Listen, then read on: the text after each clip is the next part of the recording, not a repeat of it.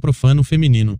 Considerações sobre uma face da mulher que ninguém quer encarar. As críticas deste livro não se aplicam às mulheres sinceras. Introdução o profano feminino, e o reverso do maravilhoso sagrado feminino, seu polo oposto. Ponto. Eu não pretendia mais escrever sobre o lado animal das fêmeas humanas, porém as mensagens que tenho recebido demonstraram a necessidade de aclarar ainda alguns pontos. Por isso este trabalho, e curto, preso pela construção contínua do conhecimento. As ideias aqui contidas não são permanentes, correspondem ao meu pensamento atual e poderão ser alteradas por exigências experienciais. Entendam bem isso e não esqueçam. Esclareço que não julgo as mulheres, são elas próprias que se mostram e se revelam da maneira como as descrevo. A existência de exceções não invalidam o delineamento de um perfil entre uns vários existentes e barra ou possíveis. As exceções estão excluídas do perfil apontado aqui. Faço questão de ressaltar, mais uma vez, que estes estudos sobre o gênero feminino são sátiras filosóficas, às vezes tragicômicas, e não conjuntos de simples técnicas neurolinguísticas e nem de dogmatismos misóginos, com os quais não simpatizo nem um pouco. Não estou do lado da mentira mas da verdade não compactou com a enganação mas com a sinceridade. Meus artigos não visam manipular e sim o contrário, fornecer conhecimentos que permitam a legítima defesa contra o magnetismo feminino que opera nas manipulações ludibriadoras da mente e do sentimento. Estudamos meios de desarticular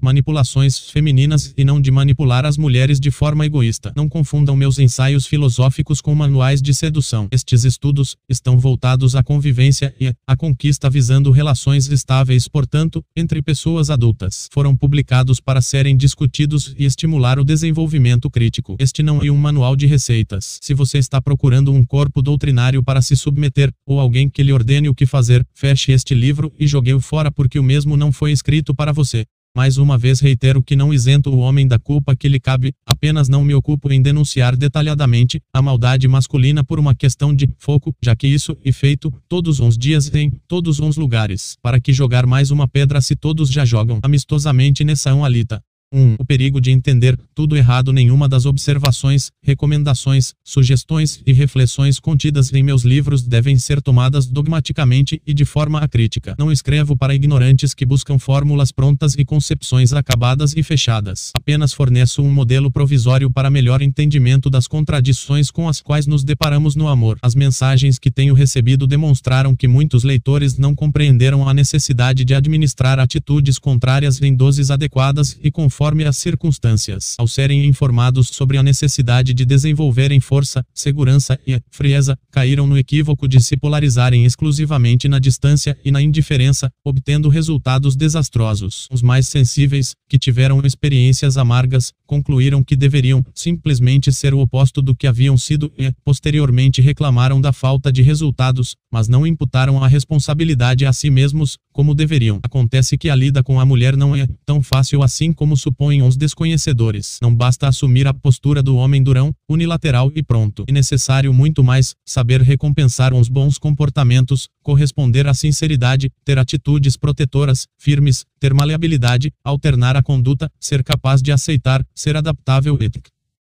um ponto que causou equívoco foi o da rejeição. Não devemos rejeitar a mulher quando ela venha até nós e se oferece sinceramente, mas sim é aproveitar a oportunidade e retribuir. Apenas devemos rejeitá-la quando percebemos indícios de alguma armadilha, esperteza ou velhacaria emocional, como, por exemplo, quando se oferecem para nos atrair e desprezar ou trocar em seguida. Enquanto não houverem tais indícios, devemos aceitar a aproximação e aproveitar. Entretanto, ao percebermos que a espertinha está querendo dar uma de perseguição, seguida, necessitamos ser mais rápidos e rejeitá-la, ou dar-lhe um escracho, primeiro, roubando-lhe a sensação de triunfo e, chocando-a. O recomendável não é simplesmente afastá-la gratuitamente, sem critério e, de qualquer maneira, mas apenas quando pressentimos o cheiro da brincadeira irresponsável, do joguinho de atrair e repelir. Nos casos em que uns sinais sejam explicitamente favoráveis à aproximação, o correto é aproveitar e aproximar-se, recebendo-os com naturalidade, porém sem baixar totalmente a guarda. Na base dos equívocos que estou apontando estão a crença de que bastaria substituir certos condicionamentos comportamentais por outros e também a convicção de que há regras gerais que podem ser aplicadas mecanicamente a todas as situações. Não há tal coisa. O psiquismo feminino e complexo e os parâmetros comportamentais e analíticos que forneço são apenas princípios norteadores, efetivos, somente quando dosados e adaptados de forma contextualizada. Portanto, aqueles que não sabem identificar situações para aplicá-los corretamente obterão resultados opostos aos esperados. Um mesmo ato pode surtir múltiplos efeitos conforme as situações ou contextos. Aqueles que consideram possível um conjunto de receitas prontas que sempre funcionem em todas as situações, independentemente dos momentos em que se apliquem, estão muito longe de entender esta ciência e fariam melhor se a abandonassem. A lida com as mulheres não e para uns ignorantes, estúpidos, misóginos e mentecaptos dotados de pouca inteligência. Um de nossos erros fundamentais consiste em não aceitarmos a natureza fria, egoísta e indiferente das mulheres em relação a nós. Insistimos em não aceitar a realidade e em alimentar a esperança absurda de que elas possam oferecer seu amor àqueles que o solicitam. Contrariando toda a evidência, negamos de forma veemente, para nós mesmos, o fato incontestável de que o amor feminino e oferecido somente para aqueles que não o querem ou enquanto não o quisermos. Esta recusa em nos rendermos à realidade e a causa de nosso tormento. Sucede então que a luta é contra nós mesmos, contra a obsessão de nossas ilusões, sonhos e esperanças absurdos e não contra o sexo oposto, como acreditaram alguns que me escreveram. E uma perda de tempo colocar-se contra as mulheres. Tentar forçá-las a mudar de conduta é inútil. A paixão e o nosso grande inimigo. A necessidade de sermos amados por aquelas que amamos nos mata. Temos que trabalhar interiormente no sentido de aceitar a realidade, ainda que esta seja dolorosa. A realidade não mudará, não se submeterá aos nossos desejos. As fêmeas humanas não deixarão de ser o que são e o que foram. Logo, temos que eliminar nossos desejos de que elas sejam coerentes, lógicas e sensatas no amor e no sexo. Observem que as mulheres não aceitam que sejamos humanos. Isto acontece porque desejam se entregar a um além do homem. Quando descobrem que aquele que tem ao lado e humano sofre e sente, se enfurecem ao invés de se compadecerem. Saiba que seu sofrimento emocional provocará irritação ao invés de pena.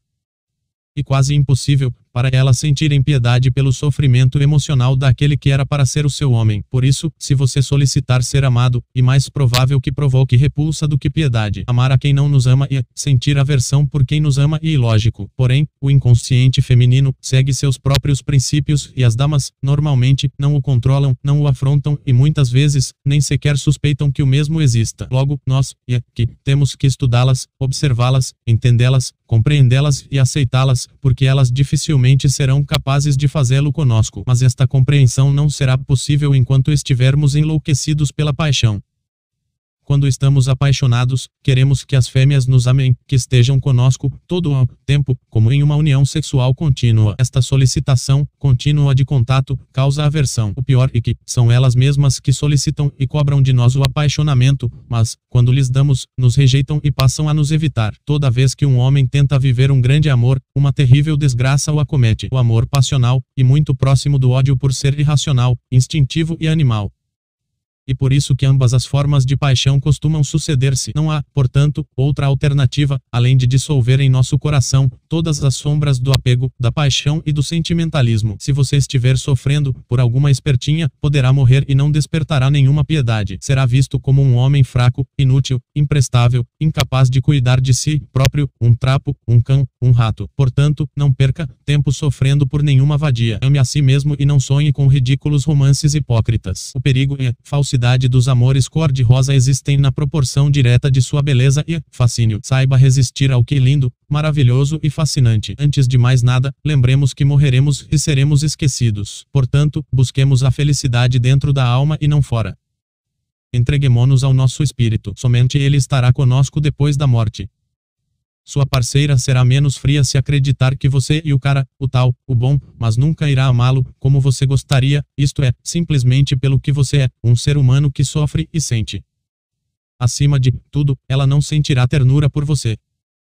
Entretanto, se for tratada como uma simples fêmea, sentirá atração irá reclamar sem parar, mas uns resultados interessantes se farão sentir. Não a trate simplesmente com frieza e indiferença, seja seu espelho na maioria das vezes. Diga que a ama somente quando ela disser, dê presentes, quando recebê-los, mas seja distante, quando ela for fria. Retribua aquilo que receber da mesma forma. Se receber carinho, retribua não muito. Se receber frieza, retribua com frieza. Se ela o evitar, desmascareie, evite-a. Se ela reclamar de tudo isso, jogue na cara. Isso exige desapaixonamento e descondicionamento com comportamental, devolva na mesma moeda, e, algumas vezes, até com mais intensidade do que recebeu. Adestreia. Não obstante, tenha seu ponto de apoio na masculinidade, seja mais temível do que amável, mais frio do que carinhoso, mais cruel do que piedoso, mais distante do que próximo. Ainda assim, seja misterioso, protetor e liderante. Obviamente, nunca deixe de extenuá-la com sexo intenso. Vejamos agora algumas distorções intencionais e maldosas. Certo, as idiotas disseram que meus escritos incentivam a promiscuidade masculina. Isso é uma mentira. O que faço é denunciar a preferência feminina pelos promíscuos. Na verdade, sou contra a promiscuidade e a degeneração sexual. Se em algum momento escrevi que as mulheres montam estruturas sociopsíquicas que encurralam o homem e o empurram à promiscuidade, o fiz em forma de denúncia para que a artimanha fosse destroçada. Ademais, aquele que conhecer o psiquismo feminino e for capaz de prender a si uma mulher que considere interessante e com a qual tenha grande afinidade, estará muito mais satisfeito e tenderá menos à promiscuidade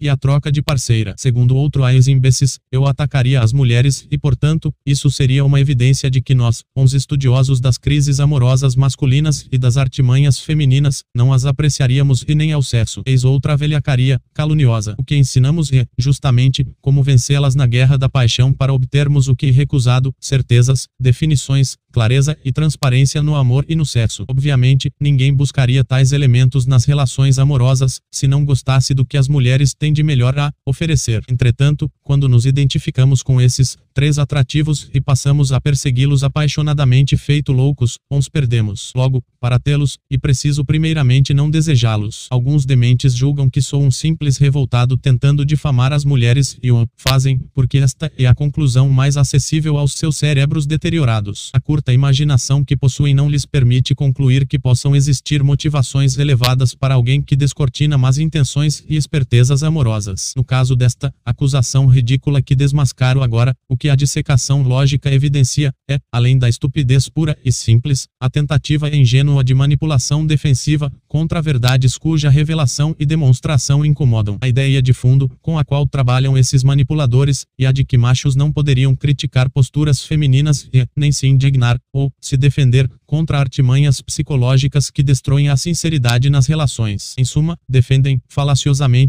que deveríamos ficar passivos diante das espertezas femininas porque Tal passividade seria, no entender deles, uma prova de que gostamos das fêmeas. Querem induzir a seguinte crença nos incautos, a de que é impossível encontrar defeitos em algo delicioso sugerem que, quando gostamos de algo, não o criticamos e, quando não gostamos de algo, o criticamos, ou seja, defendem a irracionalidade. Escondem que as deliciosas fêmeas desenvolveram sofisticadas artimanhas para nos burlarem e não nos entregarem seus tesouros o sexo, o carinho e o amor. Na verdade, o que se passa é exatamente o oposto do que pregam esse as idiotas, as fêmeas, e, que são indiferentes e não gostam muito de homens enquanto nós, os machos, as desejamos, queremos e amamos desesperadamente. Basta que procuremos um pouco a nossa sua volta e logo veremos mulheres desfazendo dos homens, dizendo que uns mesmos não servem para nada e que não precisam deles. O contrário jamais ocorre e nem ocorreu. Nunca se soube de homens que quisessem construir uma sociedade sem mulheres ou bani-las da terra, mas e exatamente esse é o discurso de muitas mulheres, incluindo as feministas. Nós sabemos muito bem que não podemos viver sem as fêmeas e assumimos tal fato enquanto elas geralmente assumem uma postura contrária. Há também uns misóginos ressentidos que não suportam ler ler quaisquer livros sem caírem ainda mais profundamente em seus estados emocionais negativos e doentios. Ora, se são doentes, porque procuram a filosofia, deveriam curar-se primeiro. Essa categoria de homens enfermos acredita que todo livro que lhe cai a mão e um respaldo à sua visão absurda de mundo. Alucinados, somente enxergam nas frases confirmações de suas ideias fantasiosas. Não posso esquecer ainda de mencionar uma categoria de asnos e mulas que reagiram com a ridícula afirmação ou suposição de que defendemos o machismo extremista violento e a opressão contra as mulheres. Tais ignorantes demonstram que não sabem nem sequer ler direito, pois, se o soubessem, teriam-se dado conta de que o objeto de nossas críticas são justamente uns comportamentos femininos desenvolvidos ao longo da história como adaptação manipulatória, defensiva e barra ou ofensiva ao machismo extremista e não esclarecido. Tais adaptações comportamentais, conscientes e inconscientes, atuam na contramão da meta daqueles que supostamente desejariam o bem do sexo frágil, pois bloqueiam o desenvolvimento das mulheres como seres humanos. Por acaso, alguém acredita que manipulando, enganando e agindo de forma infantil no amor alguém poderia chegar à felicidade? Ou será que a preferência pelos piores as beneficia em algum aspecto? Acontece que pessoas com cérebro de barata reagem à leitura no nível meramente passional e emocional, acreditando no absurdo de que beneficiamos alguém quando o isentamos de crítica. Dão a entender, astutamente, que as mulheres não deveriam ser criticadas por suas velhacarias e espertezas. Trabalham com a ideia de fundo de que a crítica prejudica e jamais beneficia. Escondem que o comportamento adaptativo ao machismo extremista retrógrado estancou a evolução das mulheres, prejudicando-as ao transformá-las, com poucas exceções, em criaturas superficiais, fúteis, mentirosas, passionais, irracionais, manipuladoras, masoquistas e escondem ainda o machismo inconsciente arraigado no psiquismo feminino, o qual as leva continuamente a solicitar que sejam dominadas, submetidas e lideradas, a julgar uns machos por sua posição hierárquica, a se enfastiar com bondosos maridos democráticos, a preferir uns opressores e ricos e Defendo, sim, um machismo esclarecido, tolerante e consciente. Não poderíamos ir contra o machismo em si, porque estaríamos indo contra nós mesmos. A expressão machismo provém da palavra macho e não implica intrinsecamente em opressão, exploração ou violência, como as feministas dogmáticas tentam, propositalmente, fazer parecer para confundir as pessoas e induzi-las a concluir que uns machos são maus, violentos, opressores e perigosos por natureza. As três acusações acima são sofismáticas. O que são sofismas? Sofismas são raciocínios que têm a intenção proposital de enganar uns incautos manipulando ideias de modo a esconder as falhas lógicas. Os sofismas são a arma principal dos charlatães, velhacos e manipuladores que se posicionam do lado da mentira e da exploração do próximo induzindo crenças e sentimentos. Devemos dissecá-los e expor à luz desinfectante da consciência todos os seus procedimentos falaciosos. Infelizmente, eles voltarão e continuarão a atrapalhar a vida das pessoas sinceras pois, parece-me, o comportamento desonesto na análise e arquetípico subsiste desde a Grécia Antiga e hoje está mais ativo do que nunca. 2. Porque elas não olham para você nos causa incômodo perceber que continuamente olhamos para elas nas ruas, desejando-as insanamente, e elas não estão nem aí para nós, nos ignoram. Porque isso acontece? A resposta é que a natureza fez as fêmeas indiferentes aos machos e fez uns machos desesperados pelas fêmeas. O desejo sexual feminino e muito menos intenso do que o masculino. Observe que uma fêmea do ser humano somente pode ser fecundada por um único macho no período de um ano. Em contrapartida, esse macho poderia fecundar quantas fêmeas no mesmo período se você fizer uma greve de sexo, verá que sua companheira somente será afetada após algumas semanas. E ainda assim não será pela falta do sexo em si, mas sim pela perturbação da dúvida a respeito do que está se passando. Aquelas que se mostram fêmeas fatais na verdade estão fingindo. Mesmo as ninfomaníacas, prostitutas e atrizes por nós não são movidas pelo simples desejo genitalizado como supõem os desconhecedores. São impelidas ao ato por outros motivos, dinheiro, aceitação, autoestima comprometida, competição, curiosidade e se acostumam com a hiperatividade sexual e a aceitam, incorporando-a como em uma peça de teatro. Saiba que as mulheres não gostam muito do sexo em si e te enganam.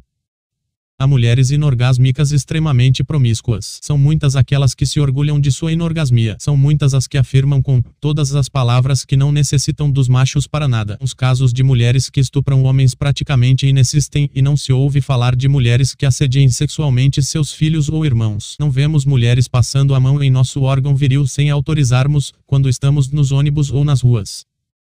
Nunca ouvi dizer de uma só mulher que espiasse um homem no banho. Não há casos comprovados de mulheres que façam guerra com outros povos para tomar-lhes uns machos. Porém, o reverso, e muito conhecido desde tempos imemoriais. Tais fatos provam, de forma absolutamente irrefutável, que o apetite sexual feminino e uma farsa. Na verdade, o apetite sexual da mulher e fraco, o que lhe confere imensa resistência no ato copulatório ao minimizar a perda energética. Ainda assim, persiste a crença de que as mulheres desejam o sexo tanto quanto nós, porque simplesmente porque seus desejos e sentimentos de vários tipos se revestem de aparência sexual e assim se expressam, confundindo-nos. O que se expressa sob a aparência de desejo sexual é, na verdade, medo, cobiça, inveja, competitividade, tristeza, vingança, gratidão, orgulho e Se não fosse assim, as fêmeas estariam atrás de nós todo o tempo, nos perseguiriam e a situação se inverteria. Se ainda assim alguém continuar a duvidar desta verdade evidente, desmascaramos e destruímos a mentira que o vitimou com mais esta constatação: as prostitutas e atrizes por nós não oferecerão seus favores se não forem pagas, as gostosonas mais cobiçadas das escolas, das danceterias, dos bailes e das esquinas não se oferecem aos machos tímidos, carentes, apagados e sem dinheiro,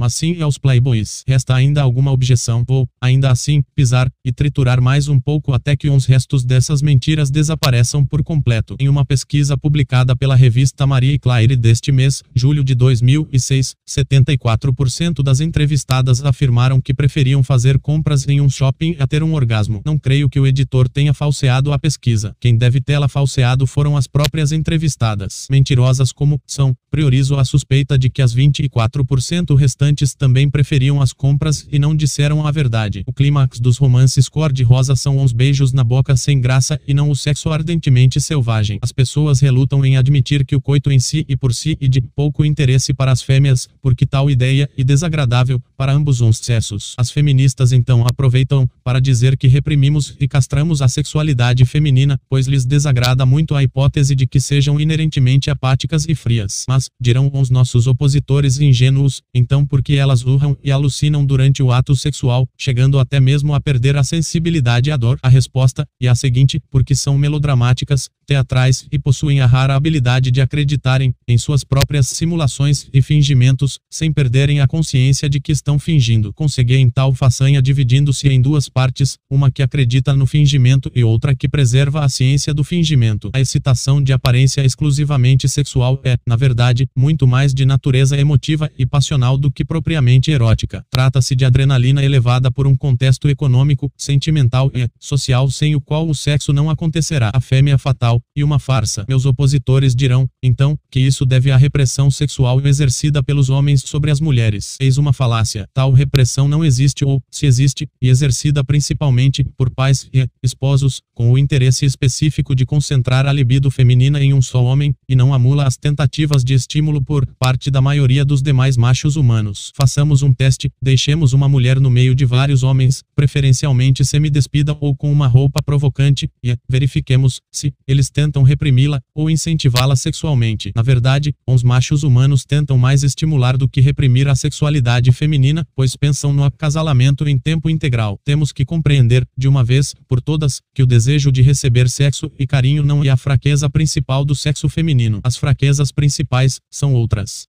o medo, que as mobiliza a buscar homens que oferecem proteção, orientação e liderança. A cobiça, que as mobiliza a buscar machos que tenham posses materiais e riquezas. A curiosidade, que as mobiliza a tentar seduzir homens desconcertantes, intrigantes e misteriosos. A inveja, que as mobiliza a tentar tomar homens de mulheres lindas, ou que são desejados por muitas. O orgulho, que as mobiliza a tentar seduzir para provarem a si mesmas que são atraentes vingança, que as mobiliza a tentar seduzir e submeter um homem que lhes tenha ferido o amor próprio e orgulho.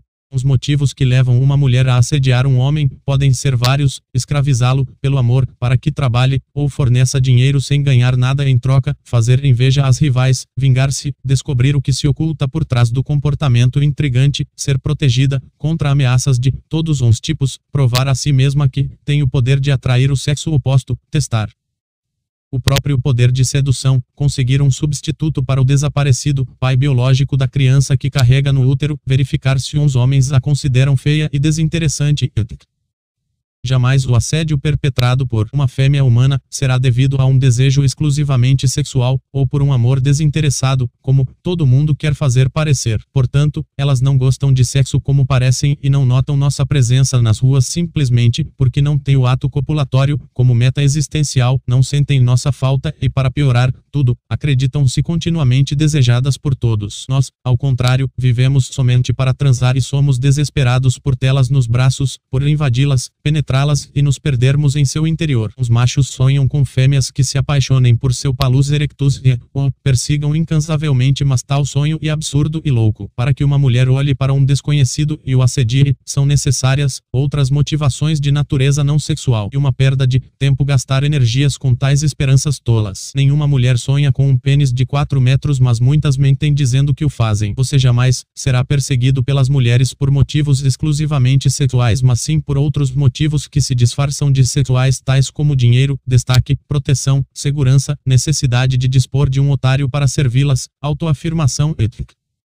Elas não o querem simplesmente para o sexo, ainda que assim o digam, mas apenas para usá-lo de outras maneiras. É assim que funciona a paixão feminina, a qual é egoísta e interesseira. As mulheres continuarão, sem notar a sua presença, irão ignorá-lo e não sairão da inércia a menos que você ostente algum símbolo visível de poder que demonstre superioridade social em relação aos machos rivais elas não olharão gratuitamente para você. Para que o seu sonho utópico de ser assediado por fêmeas lindíssimas fosse satisfeito, você teria que ter uns atributos dos machos, que elas assediam, e este e o problema, as fêmeas lindíssimas, são mercadorias monopolizadas, e somente assediam uns poderosos, uns famosos e uns mafiosos. Somente assediam aqueles que se destacam no topo da hierarquia dos machos. Portanto, se você quer ter, ou manter uma beldade nos braços, Tome a iniciativa e não fique esperando passivamente. Meça-se, faça algo. Entretanto, não se esqueça de que terá que agir por caminhos alternativos. Você, eu ou qualquer outro macho comum somente serão objetos do olhar gratuito daquelas que se sentirem incapazes de atrair machos mais destacados socialmente do que nós. São elementos que atraem facilmente o olhar de admiração feminino, carrões, ostentação de luxo e roupas caras não pela beleza que possuem em si, mas por serem signos de poder. Entretanto, nós, os normais, temos que lançar mão de outros recursos, o olhar temível, a indiferença selecionada, a horrorização calculada, a conduta intrigante, a postura masculina, a fala diferenciada, o tom de voz de comando, a atitude protetora distante e não insistente, o comportamento misterioso. e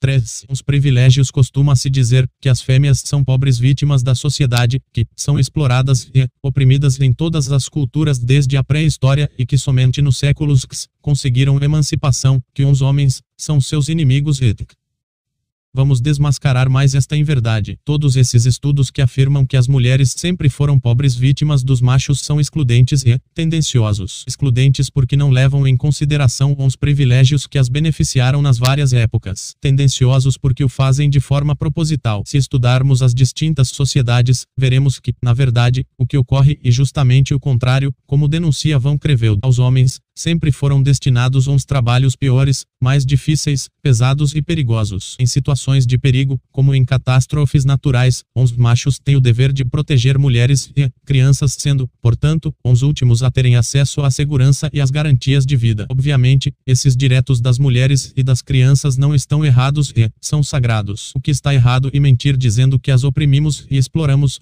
quando, na verdade, nascemos para protegê-las. Se deixássemos de existir, como gostariam algumas feministas, quem adentraria ao fogo para socorrer as vítimas de incêndios? Quem faria uns trabalhos perigosos nas altas torres e nos topos dos edifícios? Quem enfrentaria as correntezas para resgatar as vítimas de enchentes? Quem entraria nos esgotos subterrâneos para desentupi-los? Quem carregaria uns sacos de cimentos e outras cargas pesadas? Quem descarregaria uns caminhões? Quem mataria uns bois para a carne fosse para o açougue. Adulamos e bajulamos as fêmeas na esperança de recebermos migalhas de sexo. O contrário jamais ocorreu. Competimos acirradamente entre nós por elas. Os mafiosos, famosos e poderosos não querem a fama, o dinheiro e o poder apenas para uns ficarem contemplando. Na competição entre uns machos, que socioeconômica, uns vencedores ficam com as mais desejáveis, as lindas e perfeitas, enquanto uns perdedores se contentam com aquelas que uns primeiros recusaram. Tudo isso privilegia as fêmeas e não a nós não as vemos se matando por um espaço à sombra de nossa proteção. Após nos trucidarmos, elas simplesmente esperam e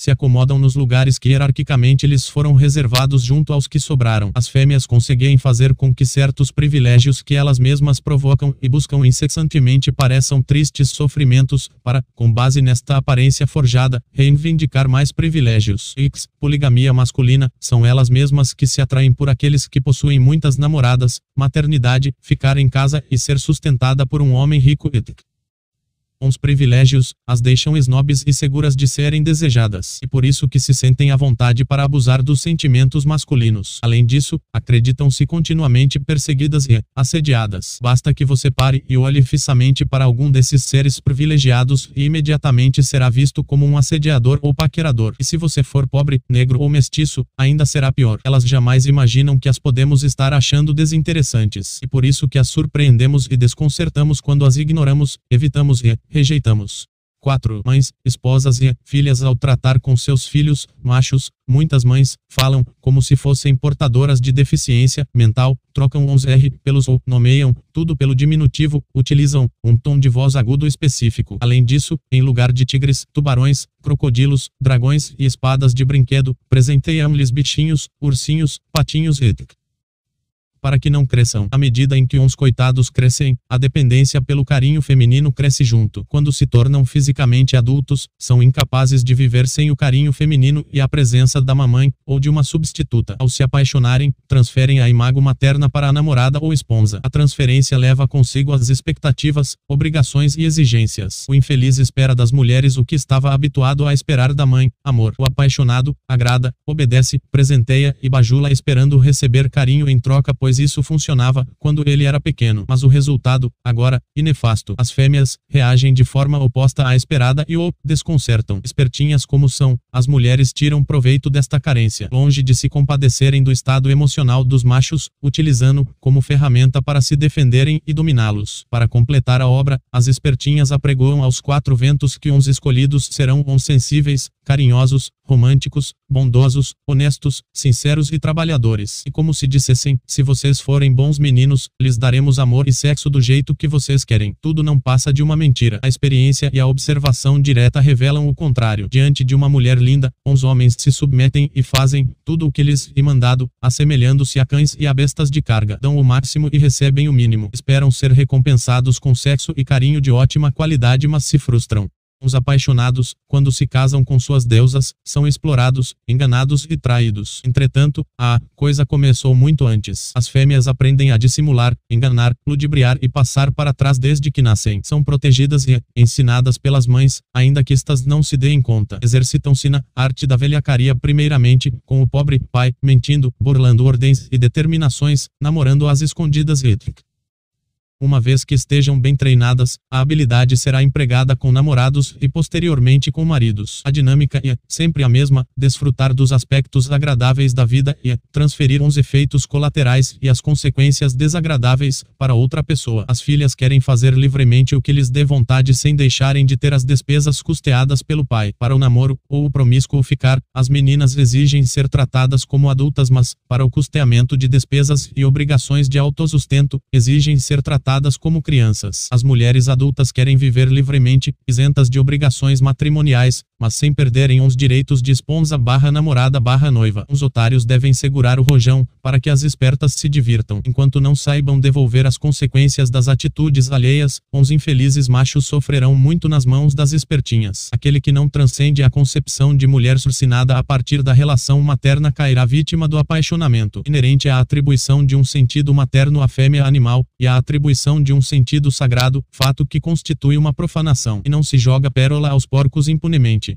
5. Porque elas são o contrário do que confessam o inconsciente encontra-se em relação de oposição e complemento com a psique consciente. Este é um dos motivos pelos quais as pessoas não fazem o que pregam. Não conhecemos uma pessoa somente escutando o que ela diz, temos que observá-la para comprovar como age e reage em diversas situações. Além disso, existem também as incoerências conscientes e propositais. Os seres humanos, incluindo as fêmeas da espécie, são fingidos, falsos, mentirosos, enganadores e hipócritas. É comum que as mulheres maldigam um homem por quem se sentem atraídas. Quase todas são unânimes em condenar as atitudes dos cafajestes e playboys, negando de pés juntos a possibilidade de desejá-los, mas, quando estão diante deles, desfalecem e se entregam. Todas garantem desejar uns bons, trabalhadores e honestos, mas, quando estão diante deles, uns consideram cansativos e enfadonhos. Daí resulta que aquele que tentar se guiar pelo que as espertinhas dizem será pego de surpresa e se dará mal. Da mesma maneira, quase todas essas entrevistas e enquetes que pretendem desmistificar o desconcertante imaginário feminino são ridículas e falsas, somente atrapalham e desconcertam nosso entendimento. Tome muito cuidado quando as ouvir dizendo, gosto de homens assim e assado, que façam isso ou aquilo. Elas muito provavelmente estarão mentindo, pois, no campo do amor e do sexo, costumam ser o contrário do que confessam. Não tente se enquadrar no modelo masculino ideal confessado. Observe que elas se decidem, pelo absurdo. Aqueles que as dobram, são justamente o contrário do que é anunciado. Não perca tempo interrogando-as, sobre o que querem, observe-as e descobrirá. Se você perguntar será enganado. Não é raro que solicitem justamente o que será rejeitado quando for recebido. Costumam retribuir o carinho com indiferença e o domínio protetor com carinho. Entender o psiquismo feminino, e fundamental para lidarmos corretamente com essas sereias deliciosas. Entretanto, a verdadeira compreensão advém da observação e, não por conversas.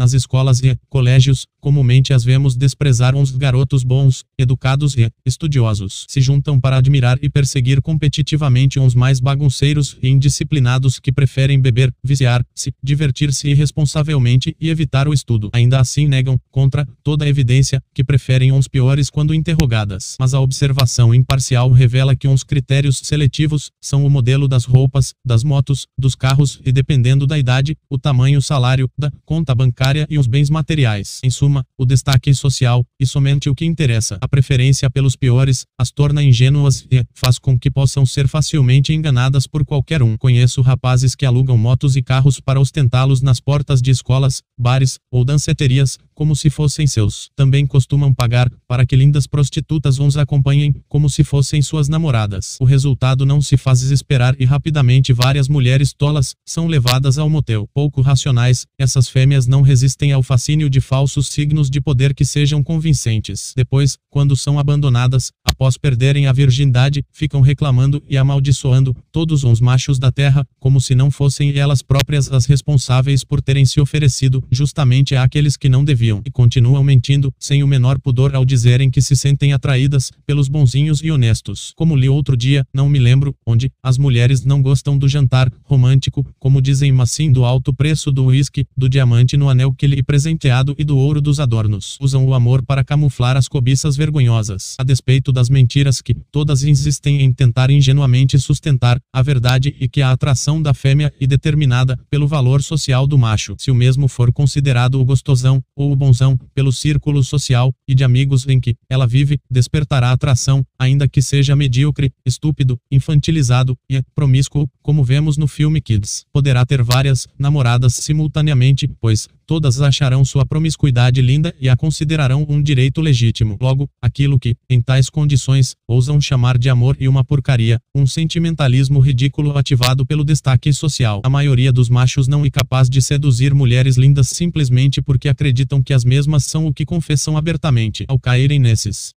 Mentirosos contos de vigário agem de acordo com o que foram induzidos a acreditar e obtêm resultados opostos aos almejados. Enquanto isso, os piores vadios não se importam em mentir e fingir para impressioná-las e enganá-las sem o menor escrúpulo, sendo premiados com sexo e carinho de boa qualidade. Isso se repete incessantemente em todos os lugares e ainda assim, elas nunca mudam. A irracional passionalidade feminina compactua com a mentira, com o vício e com o fingimento, premiando a mediocridade e contribuindo para a degeneração social procure vê-las como robôs com sentimentos intensos porém condicionados. A postura feminina e reflexo da masculina. Mude o seu comportamento e elas mudarão. Dê o que precisam e não o que pedem ou afirmam desejar. Experimente ser protetor, orientador e cuidadoso, por um lado, e simultaneamente misterioso, distante, comandante e frio, por outro. Você comprovará que elas mentem quando juram que preferem uns apaixonados, carinhosos, melosos, afetuosos e carentes. A oposição entre o que dizem e o que sentem de fato encontra-se nas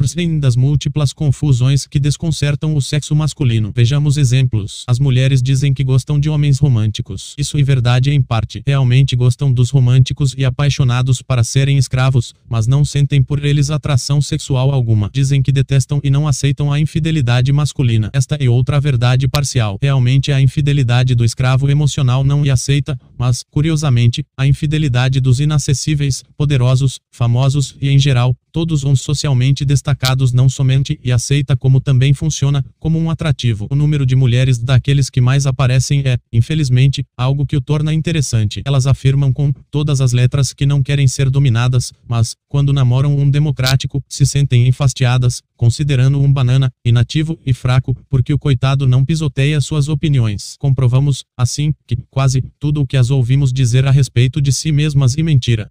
Observe e comprovará que a maior parte das promessas que elas fazem no amor não é cumprida, prometem telefonar e não telefonam, prometem comparecer aos encontros e faltam, prometem o paraíso no sexo e o recusam quando chega o momento, prometem fidelidade e paqueram outros caras, prometem compreensão e te chamam de inseguro quando você quer esclarecimentos sobre condutas suspeitas. São desonestas no amor e somente cumprem o prometido quando temem as consequências das trapaças. Portanto, quando receber uma promessa, não acredite que a mesma será cumprida espontaneamente e estabeleça um justo castigo à altura da fraude, informando-a. Se você não fizer fizer isso, ela se divertirá te enganando. Não se deixe arrastar pelo encanto da voz das sereias com suas falas ludibriadoras. Se você perder tempo correndo atrás das bobagens que elas falam, te recusarão o sorriso cheio de vida, o olhar apaixonado, o beijo ardente, o abraço caloroso e o sexo enlouquecedor. Tentarão ferrá-lo no final, porque a lógica que as orienta e a do egoísmo sentimental, absoluto. Por isso, ilícito e justo você se armar e se defender. Mantenha-se sempre do lado da verdade e da razão. Não jogue sujo, deixe esta tarefa para elas.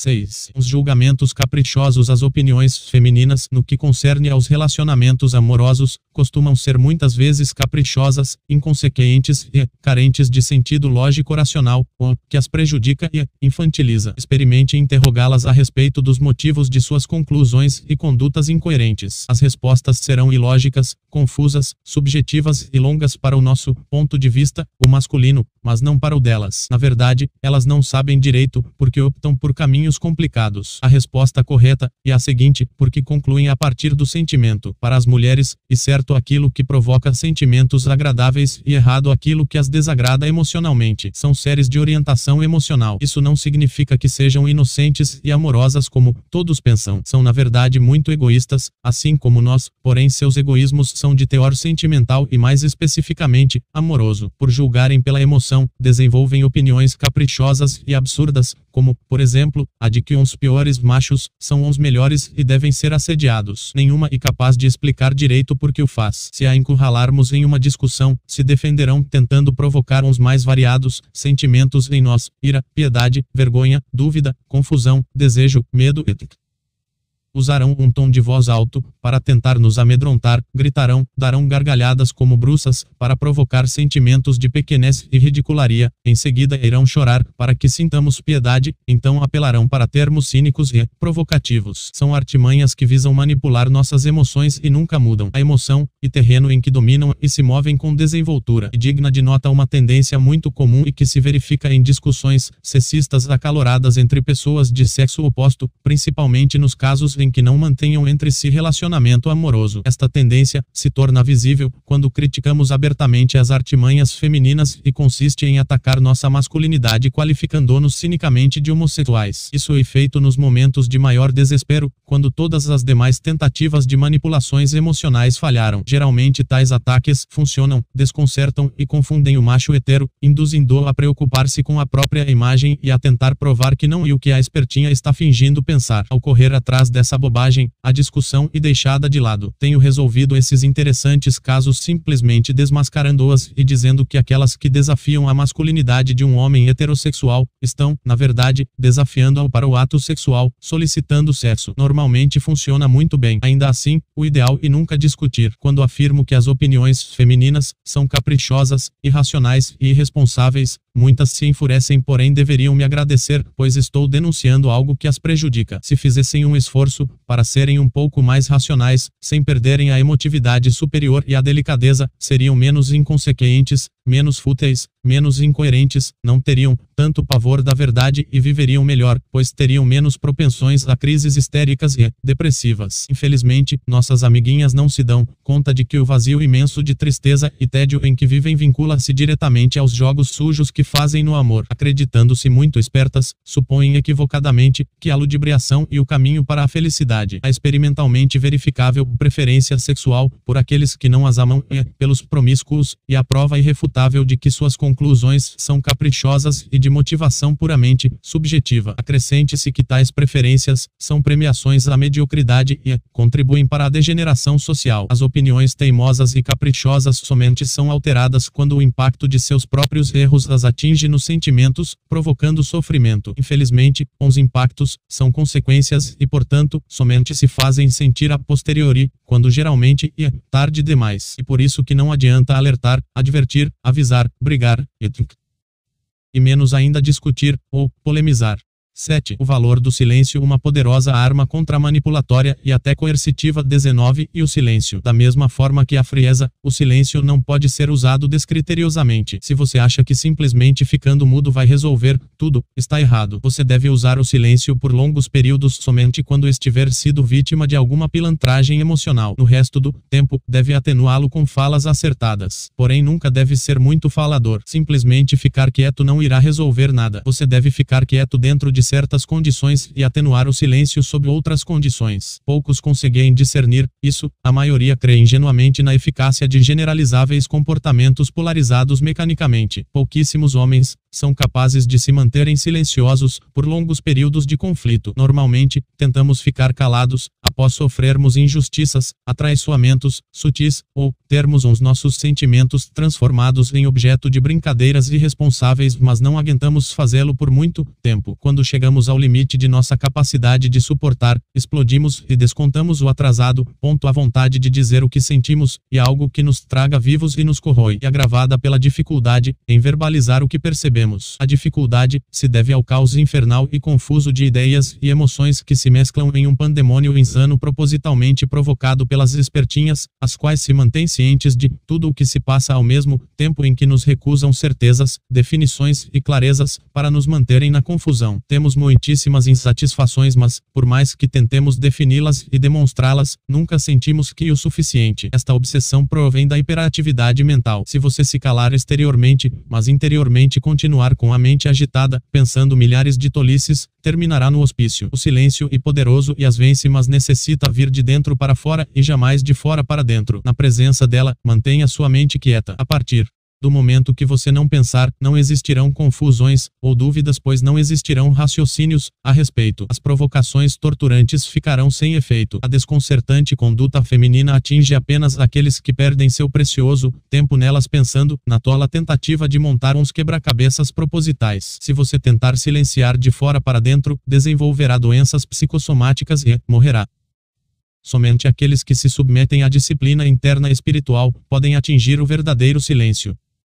Experimente, quando for vítima de alguma pilantragem feminina, tornar-se subitamente mudo por muito tempo. Ela devolverá o silêncio e a distância, mas chegará um momento em que não suportará o tormento e tentará arrancar algo. E nesta hora que você não deve falar nada e continuar quieto. Refiro-me a um silêncio prolongado e não de algumas horas. Isso é muito difícil. Exige desapaixonamento completo, total disposição em perder, desapego, disciplina de ferro e uma vontade de aço. Como são tagarelas, compulsivas, as superamos no campo do silêncio com certa facilidade se formos disciplinados. Entretanto, afirmo novamente, devemos nos calar de dentro para fora. O silêncio as deixa desesperadas por não lhes permitir saber o que se passa e o que vai acontecer. Após chegar ao limite de resistência, ela tentará forçá-lo a discutir, polemizar e brigar. Resista até cansá-la então haverá chegado o momento de expor de forma curta, direta e grossa seu ponto de vista e sua exigência, retirando-se da conversa antes que a discussão seja iniciada. As fêmeas preservam para si o discernimento, a certeza e a definição clara do que se passa na relação, mas, ao mesmo tempo, uns recusam ao homem para mantê-lo preso na confusão e na dúvida. Ocultam, por meio de atitudes contraditórias, a verdade a respeito do que sentem, fazem e planejam, principalmente no que se refere à fidelidade. A postura indefinida e incoerente e uma arma que desconcerta e imobiliza o outro. Entretanto, por meio do silêncio, devolvemos-lhes este fardo indesejável. Silêncio as atormenta por criar uma situação em que não existe definição para nada. Durante o silêncio, não há certeza e tudo é indefinido. O silêncio preserva o mistério e não permite que nossas intenções e sentimentos sejam visíveis. A manutenção do silêncio é difícil porque vivemos em uma cultura mental em que uns pensamentos são estimulados e vistos como necessários. A crença de que se deve pensar e estourar a cabeça raciocinando para resolver uns problemas da vida é muito forte. O resultado é que falamos sem parar por termos a mente hiperativa. O silêncio deve ser quebrado com falas orientadoras, protetoras e levemente carinhosas quando ela se comportar de forma honesta, transparente e sincera, o que geralmente acontece raríssimas vezes. Há, entretanto, situações em que o silêncio é inútil e até atrapalha. São situações que exigem o impacto emocional poderoso de uma fala bem acertada.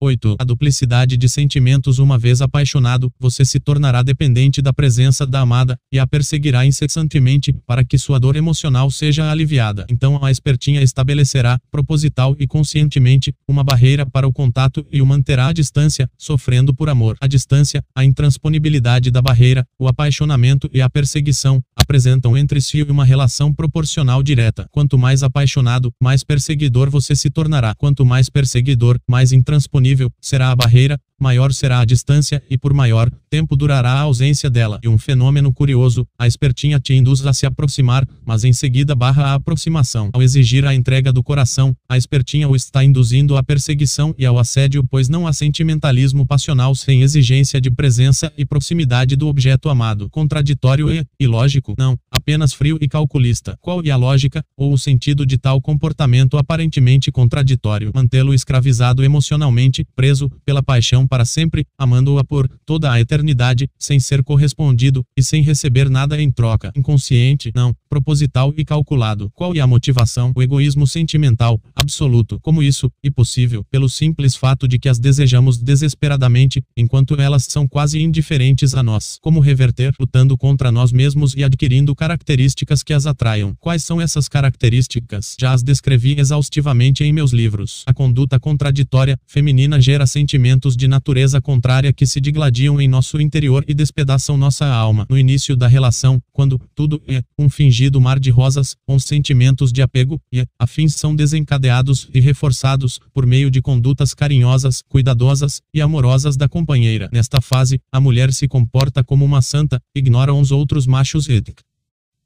Posteriormente, quando comprova que estamos bem presos e apaixonados, nosso grau de dependência e vínculo afetivo começa a ser testado com atitudes provocativas e desafiadoras.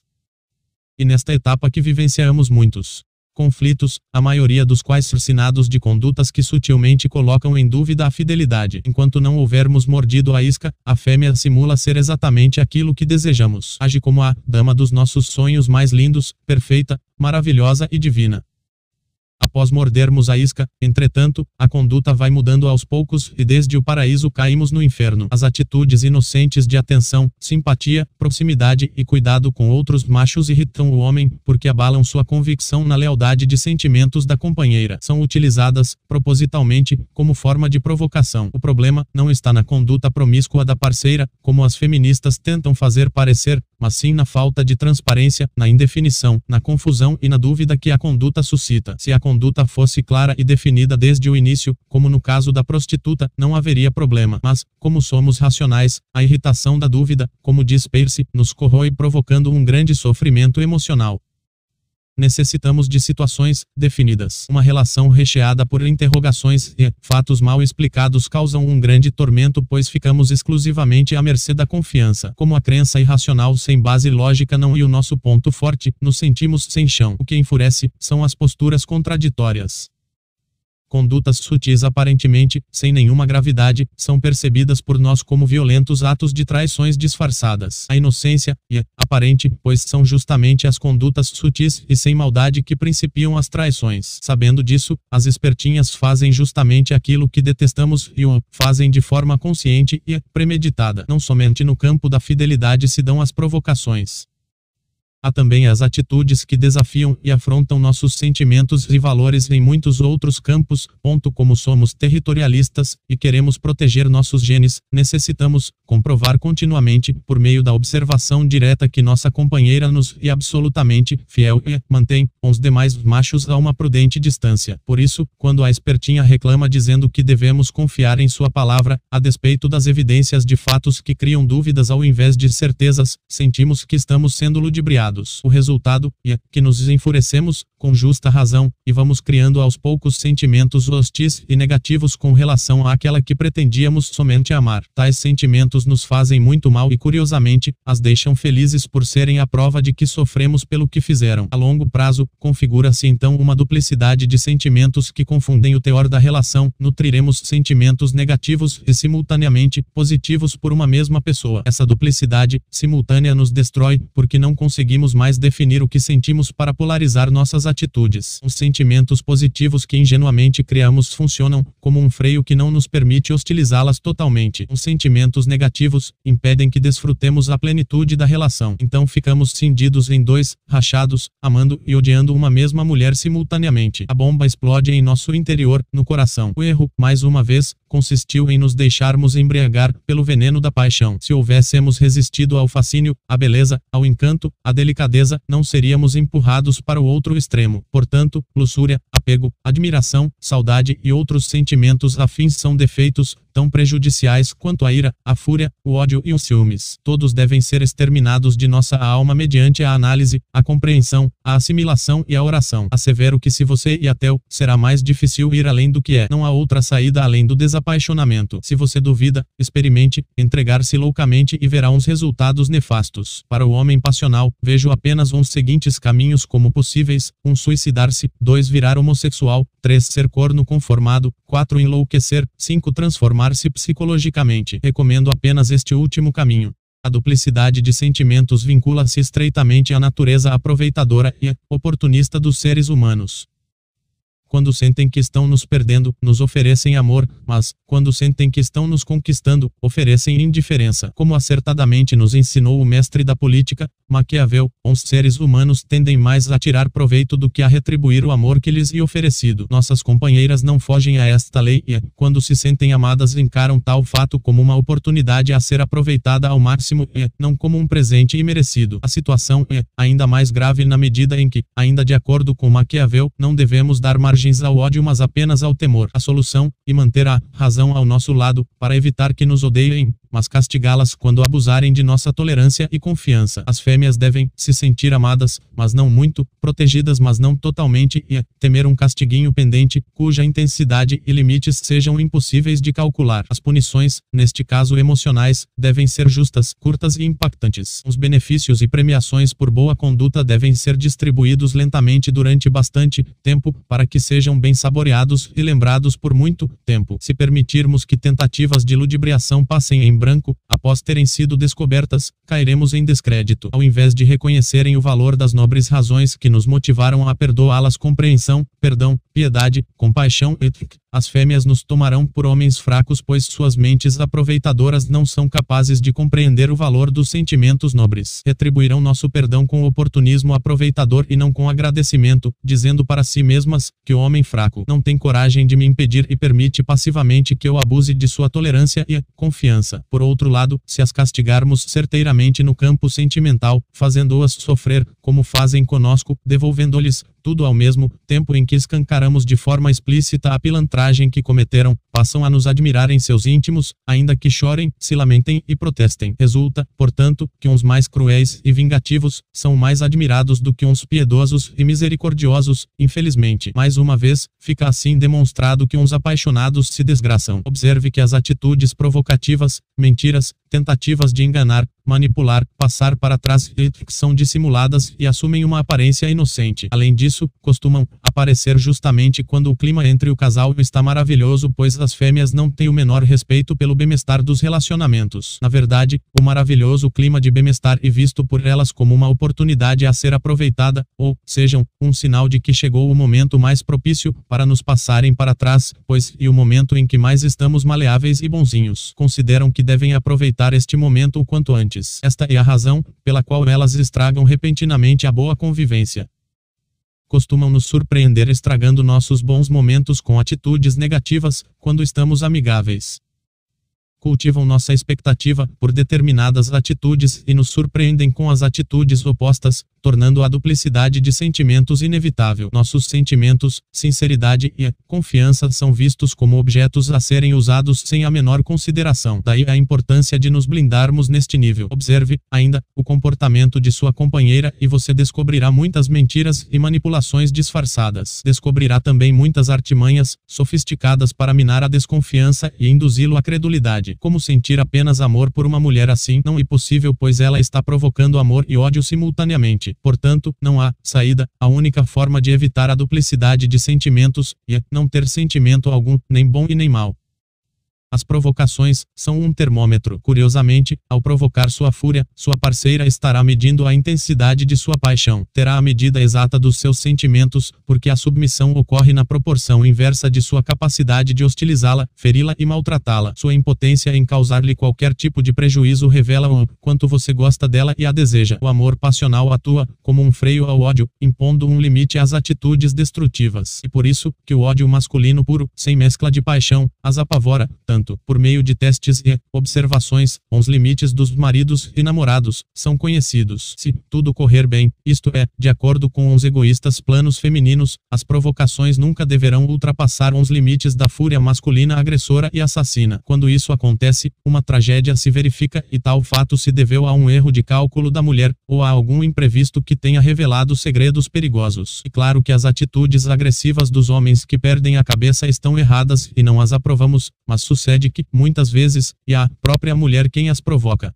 As provocações irritantes estão estreitamente relacionadas a uma tendência comportamental que as torna absolutamente refratárias ao controle, o hábito de fazer exatamente aquilo que percebem que não queremos que façam. Desarticulamos este vício se nos tornarmos lisos e desconcertantes. Nos tornamos desconcertantes quando falamos pouco, concordamos com tudo, mas, ao mesmo tempo, sabotamos tudo e não colaboramos com nada, deixando-as agirem sozinhas enquanto as observamos de fora. Quando não for capaz de provocar sofrimentos amorosos e concluir definitivamente que jamais vencerá a guerra da paixão, a mulher ficará à espera de um momento estratégico que permita um afastamento súbito que deixe fortes marcas, lembranças e expectativas no ar. Em um último ato desesperado, se mostrará maravilhosa em todos os sentidos na esperança de deixar uma marca bem forte na memória e nos sentimentos do homem, na tentativa de induzi-lo a embriagar-se, antes de deixá-lo, sem aviso prévio. Se você fraquejar e embriagar-se com este veneno, ela então se afastará sem libertá-lo destas correntes, para que sofra para sempre. Terá sido a sua última vez. De alguma maneira, por meio dos mais variados artifícios, sua deusa demônio preservará esperanças em sua mente para induzi-lo a esperar pela eternidade. Talvez minta, dizendo que um dia voltará a procurá-lo. Talvez diga claramente que não o quer mais, mas, propositalmente, sorria de forma doce ou, hipocritamente, mostre-se preocupada e cuidadosa com você, para que sua esperança seja preservada, o que constitui um ato de má fé. A certeza, a definição e a clareza serão negadas de forma intencional e consciente. No fundo, apesar das aparências, ela dará um jeito de não libertá-lo, de deixá-lo, esperando, e não se sentirá criminosa, pois sua natureza não lhe permitirá compreender o horror do crime emocional que cometeu. Observe que elas agem como se não possuíssemos sentimentos e ofensas defendem sem hesitar aquilo que para nós e o mais importante e caro, o amor que sentimos por elas. A duplicidade de sentimentos se suscina de comportamentos contraditórios que alimentam ou estimulam as esperanças masculinas e as frustram em seguida, jogando alternadamente com tais opostos. Os exemplos são muito conhecidos, mas uns citarei uma vez mais, corresponder ao cortejamento masculino, dando esperanças, para rejeitar o pretendente assim que este se aproxima, aceitar um número de telefone, dando a entender que fará uma ligação e não fazê-la, para que fiquemos esperando, marcar um encontro e não comparecer, dando desculpas incoerentes, mostrar-se comprometida emocionalmente e ao mesmo tempo deixar transparecer indícios de infidelidade a tentativa de confundir para imobilizar e desarmar e uma constante. Como sempre, a solução para sairmos destes infernos e nos elevarmos acima destas emoções bestiais atingindo um estado de consciência superior. O amor romântico é tão estúpido quanto o ódio porque são passionais e subjetivos, não permitindo que enxerguemos a realidade. A conduta feminina paradoxal que provoca sentimentos opostos me lembra o que disse a deusa Terra, representação do eterno feminino, Aslaine, o herói celta de Patmilos. Às vezes sou sua mãe e o seguro. Às vezes sou sua irmã e o ajudo. E às vezes sou a amante que o esfaqueia pelas costas. A mulher por quem nos apaixonamos pode ser qualquer uma delas. 9. Destroçando uns inferninhos emocionais Você já deve ter percebido que as fêmeas costumam nos surpreender repentinamente, desaparecendo ou subitamente ficando sem retornar nossas ligações telefônicas. Também costumam prometer e não cumprir, oscilar entre a aproximação e o afastamento, alimentar expectativas e frustrá-las, sugerir que telefonarão e não fazê-lo, provocar nossa fúria propositalmente, fazer exatamente aquilo que não queremos ou que odiamos e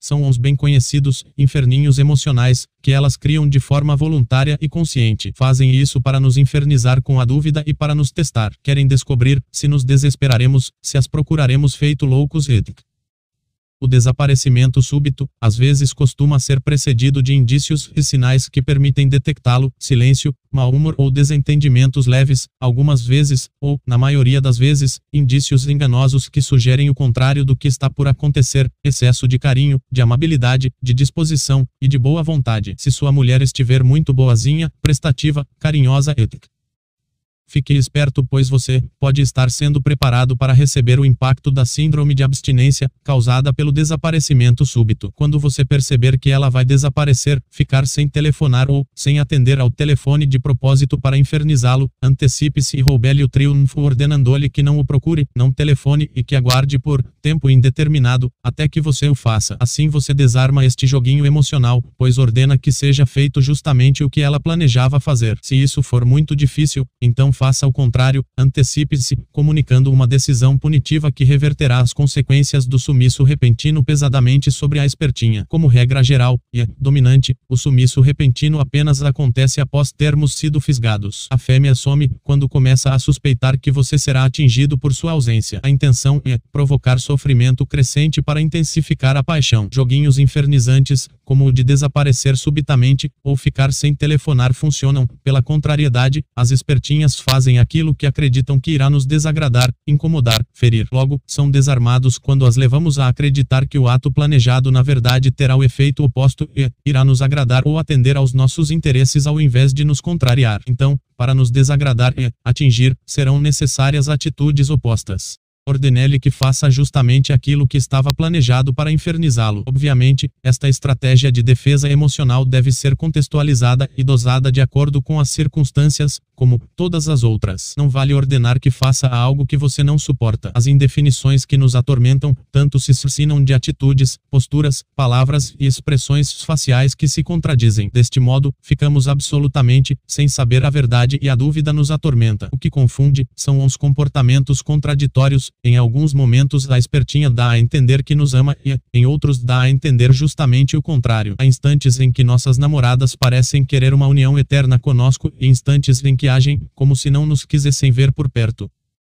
Obviamente, esta contradição infernizante e negada e, quanto mais você tentar forçá-la a reconhecê-la, tanto pior ficará tudo. Quanto mais argumentar e interrogar, mais afundará na confusão e na dúvida, até atingir níveis insuportáveis. Então surgirão conflitos horríveis, brigas e, se o homem for emocionalmente descontrolado e fraco, agressões verbais e físicas. Ao final, seremos uns vilões da história. Ninguém se interessará por nossas razões, ainda que sejam solidamente fundamentadas e coerentes. A primeira coisa a fazer durante tais infernos é identificar claramente quais são os comportamentos contraditórios que incomodam e estão criando a confusão. Uma vez identificados, não perca tempo discutindo, simplesmente encurralé dando-lhe um prazo bem curto para que se corrija, sob a pena de arcar com as consequências desagradáveis da situação que será criada caso não o faça. Se a mulher não mudar, isso significa que a mesma não presta e queria apenas enganá-lo. Se mudar, aceite mas deixe o castigo pendente. Antes de tudo, o que importa é descobrir a verdade a respeito dos sentimentos e intenções femininos, para que fiquemos livres de preocupações posteriores. Para arrancar esta verdade, que nunca é revelada espontaneamente, necessitamos encontrar atitudes corretas que possam ser tomadas unilateralmente, sem necessidade necessidade alguma de colaboração da outra parte, e que tenham o efeito de reverter pesadamente as consequências desagradáveis dos joguinhos, castigando, com o próprio joguinho, aquela que tenta jogar. Isso não significa que tenhamos que ficar passivos diante dos joguinhos infernizantes, apenas observando-os, mas sim que devemos encontrar rapidamente as atitudes espelho que uns revertam e firam que uns lançou. A manipuladora necessita acreditar que você desconhece o que está se passando para persistir nos joguinhos malditos, pois é justamente esta crença que a motiva por conferir sentido à brincadeira de mau gosto. Enquanto está jogando com a felicidade e os sentimentos do macho, a fêmea se compraz em imaginar que esteja manipulando sua mente e seu sistema de crenças. Quer induzi-lo a imaginar mil coisas para que sofra. Motivada pelo desejo de vingança emocional, tenta manter-se inacessível a todo custo para evitar que as dúvidas se dissipem. Entretanto, Entretanto, se você conseguir alcançá-la de alguma maneira o que é muito difícil, quando elas cismam de entrar na concha e desmascará-la de forma curta, direta, clara e certeira, demonstrando que está ciente do que se passa e afastando-se rapidamente, antes que uma discussão se inicie, você poderá reverter o jogo. É importante atingi-la emocionalmente e afastar-se rapidamente, não dando tempo para que uma briga se inicie, pois assim você conseguirá fazer com que uma ansiedade paire no ar. O que importa é apenas destroçar o joguinho desgraçado e não vencer a discussão e nem tampouco forçá-la a confessar que joga sujo. Para tanto, é suficiente demonstrar que a artimanha foi percebida. Quando permitimos que a discussão nos atraia, estamos fornecendo informações, revelando tudo o que pensamos e sentimos. Ao invés de dúvidas, enviamos certezas e constatações. Quando lidamos com pessoas incorrigivelmente infantilizadas, que apreciam brincar com os sentimentos alheios, não há alternativa, além de gerenciar a relação por meio de regulamentos terríveis e leis ditatoriais. Antes que o inferno emocional se instale, antecipe-se e informe, sem permitir discussão, a respeito das consequências que cada atitude desonesta acarretará. Devolva a responsabilidade para a espertinha, obrigue-a a entender que tem a obrigação de responder por seus atos, já que a mesma não é uma criança. A pilantra precisa aprender a arcar com as consequências do que faz. Vejamos algumas atitudes indesejáveis que podem ter como consequência o fim definitivo do relacionamento. Tenha o cuidado de deixar bem claro que será ela a responsável pelo fim do relacionamento, e não você. Ficar sem telefonar por mais de N dias. Não atender às ligações sem que haja impedimento real para fazê-lo. Prometer algo telefonar, encontrar-se e não cumprir. Desaparecer subitamente sem dar satisfação. Ser amigável com pretendentes machos interessados que fazem cara de bonzinhos mas que na verdade querem mesmo e traçá-la. Ficar escutando cantadas. Fazer vingancinhas em retaliação à nossa rebeldia. A punição para todas essas pilantragens sentimentais deve ser o fim definitivo da relação, porém a espertinha deve ser comunicada antecipadamente para que não possa alegar desconhecimento. Se dermos qualquer brecha para que esta alegação seja utilizada, a infernização continuará. Se dermos a mínima brecha para que a decisão pelo término pareça ter partido de nós, o tiro sairá pela culatra, pois ela irá sentir-se livre de culpa. Logo, é importante não discutir, mas apenas comunicar de forma unilateral e absolutamente clara que a decisão está nas mãos dela, já que serão suas atitudes que definirão o rumo do relacionamento. Em casos de estelionato sentimental, uma terrível carta de aviso que informe corretamente surte mais efeito do que mil cartas de amor, já que as fêmeas não são suscetíveis ao bom senso. Se você for habilidoso e sua manobra houver sido correta, a ansiedade e a dúvida que haviam sido destinadas a você serão imediatamente transferidas de volta para o outro lado e passarão a atormentá-la. Para que esta manobra funcione, a razão e a justiça justiça devem estar ao seu lado. Aquele que tentar realizar esta contramanipulação de forma injusta, sofrerá as consequências do tiro que sairá pela culatra. Não tente ser manipulador, apenas se defenda implacavelmente quando necessário. Eis uma característica invariável, que sintetiza a esperteza feminina, as artimanhas e os joguinhos visam ocultar os sentimentos e intenções reais da mulher, ao mesmo tempo em que manipulam e testam os sentimentos e intenções reais do homem. Elas querem descobrir o que sentimos e esconder o que sentem. E por isso que nos arrancam posturas definidas à força, mas nos devolvem indefinições. E por isso também que nadam na certeza enquanto permanecemos na confusão. E por isso que, para elas, tudo e claro e definido enquanto para nós, tudo e uma grande nuvem de indefinições atormentadoras. O ponto central de onde tudo se suscina e o estado interior. Eis aí, a dificuldade maior de todas. A questão não é exterior mas interna. As atitudes e comportamentos são exteriorizações de estados internos. Os estados internos da mulher refletem os estados internos do homem e vice-versa. O grande problema, podemos dizer que o problema magno, consiste em encontrar o estado interno específico que provoque em nós uns comportamentos e atitudes que nos protejam do inferno. Este estado não pode ser descrito em seu qualia com exatidão, pois está fora do alcance da linguagem. Pode ser experimentado diretamente, mas não definido de forma satisfatória. A grosso modo, poderíamos tentar, precariamente, descrevê-lo como uma mente absolutamente quieta e impenetrável, uma ausência total de sentimentos negativos e uma consciência distância penetrante. Exteriormente, a mulher talvez veja um homem silencioso, desconcertante, calmo, distante, sábio, misterioso, intrigante, etc e não saberá se estamos concentrados, distraídos, atentos, tranquilos, tristes ou furiosos. Mas, ainda assim, esta descrição é deficiente. O estado correto, e um estado de alma superior aos estados comuns, nos quais há identificação, fascinação, caos passional e aceleração mental facilmente visíveis. Em outras palavras, temos que adquirir um estado de consciência superior ao da pessoa com a qual interagimos, resistindo ao magnetismo de todas as suas provocações passionais boas e más. A tentativa de mudança, meramente exterior, está condenada ao fracasso e um simples fingimento. No estado interno correto não há o menor desejo de discutir, não há o desejo de impor um ponto de vista, ou de que a companheira compreenda o que não quer compreender, não há desejo de convencer e não se toma parte nos joguinhos malditos. A bruxa com cara de fada joga sozinha e se condena à frustração. A solução está em não desejar nada, não exigir nada e não esperar nada. O que importa é fazer com que ela jogue sozinha. E o caminho mais curto que conheço, ao invés de participarmos dos inferninhos emocionais tentando revertê-los, nos distanciamos e nos isolamos. Destroçamos um inferno emocional quando morremos para o mesmo. Então somos capazes de concordar com tudo e ao mesmo tempo não colaborar com nada, sabotando e frustrando por meio da distância, do silêncio e da não ação. Não queira vencer a guerra da paixão, sabota-a não tomando parte. A mulher vence a força muscular e racional do homem por meio de seu poder de trazê-lo à confusão e torná-lo irracional. O irracional e o confuso são os terrenos em que elas se sentem bem e atuam com desenvoltura, manipulando muito bem as situações, pois o que possuem de compreensão legítima, fora do campo do egoísmo sentimental, é quase nulo. Quando o inferno emocional atinge um nível exageradamente crítico, a maior vontade do homem, ao descontrolar-se, pode ser até dar-lhes os bons tabefes, devido ao estresse exagerado. Entretanto, se o fizer, perderá a razão e terá dado armas ao inimigo. Um bom recurso para desafogar esta raiva e alcançá-las e dizer aquelas verdades entaladas na garganta que nunca temos coragem de dizer. O ponto fraco por onde o homem e primeiramente tomado, enfraquecido e derrubado e o seu desejo e esperança vãos de que a companheira entenda o óbvio e atue de forma coerente. Este e um princípio de paixão, pois, e um desejo que turva a percepção e aceitação da realidade inevitável. A irracionalidade a qual somos atraídos magneticamente e contra a qual temos que resistir, e a irracionalidade do amor, do ódio, do desejo e da repulsa. Ela agirá de forma contraditória, provocando em você sentimentos contrários e criará um inferno quando quando você tentar qualquer espécie de acordo, discussão ou diálogo bilateral, democrático e sensato, pois o mundo em que vive e o mundo da insensatez. A tentativa de fazê-las compreender o óbvio e um erro e o homem que assim procede está caindo em uma armadilha cujo resultado é catastrófico. Resultados mais eficientes se consegue com o procedimento inverso, tomando silenciosamente decisões acertadas. O quebra-cabeças e realmente um jogo demoníaco. Uma decisão errônea provocará um desastre. A chave e encontrar as decisões e atitudes corretas, o que não é fácil. Alertar, prevenir, pedir compreensão, tentar demonstrar erros e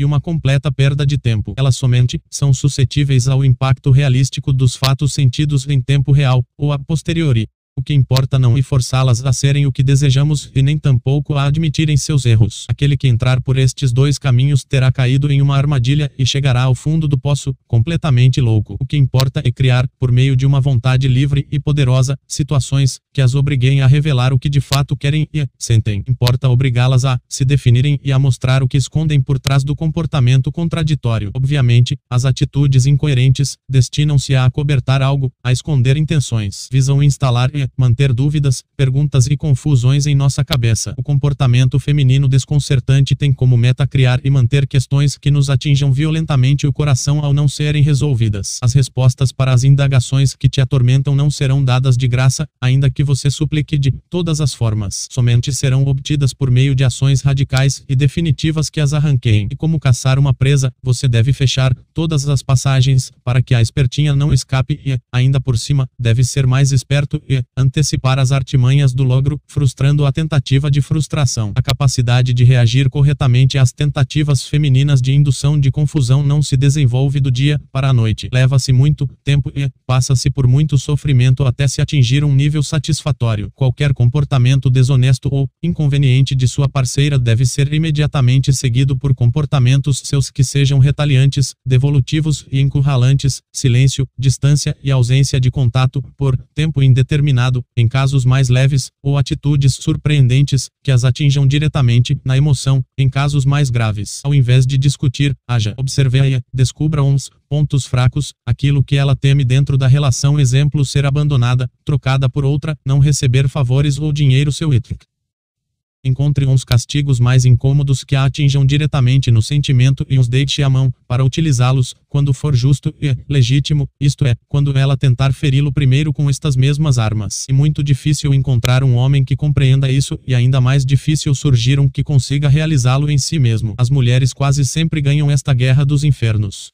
Ao enfrentarmos as situações difíceis forjadas pelos seres humanos, estamos enfrentando simultaneamente eventos exteriores e interiores. Toda situação exterior difícil cria um inferno astral, traições de amigos, perseguições de inimigos, decepções por parte de pessoas amadas e também provocações das mulheres. Somente combatendo dentro de nós mesmos é que podemos vencer a dificuldade que nos atinge por fora. O inferno deve ser destroçado interiormente e não combatido em seu lado exterior. De nada adianta pensar estratégia estratégias para resolver situações difíceis se negligenciarmos o aspecto psíquico das mesmas, isto é, os sentimentos e pensamentos horríveis que as mesmas desencadeiam dentro de nós. 10. A estratégia de atacar a masculinidade quando perdem uma polêmica sexista para um machista experiente e decidido que arrasa seus argumentos implacavelmente e resiste a todas as provocações. Algumas defensoras de preconceitos feministas costumam apelar para um último e extremo recurso, atacar sua masculinidade qualificada qualificando-a de homossexual. Esta artimanha baixa e covarde, e a mais extrema entre as socialmente aceitáveis, indica claramente que a interlocutora está acuada na discussão e desesperada. Trata-se de uma estratégia apelativa que visa atingir a autoestima do contendor em seu ponto mais vulnerável, a masculinidade. Quando, em uma discussão sexista, uma mulher qualifica um homem heterossexual de gay está somente tentando atingi-lo emocionalmente, por meio da vergonha, ferindo sua autoimagem, para forçá-lo a recuar. Trata-se de um mero fingimento, a espertinha simula realmente acreditar nisso, mas se mantém totalmente ciente de que está interagindo com um macho hetero autêntico. A prova de que tal ciência e preservada consiste no fato de que ela jamais ousa desafiá-lo a provar que gosta de sexo com fêmeas. Geralmente, esta estratégia de manipulação funciona e desconcerta até mesmo polemizadores experientes, pois esse é realmente um de nossos pontos mais fracos. Poucas coisas enfurecem a nós, uns hetero, quanto tais qualificativos, como nossa masculinidade e heterossexualidade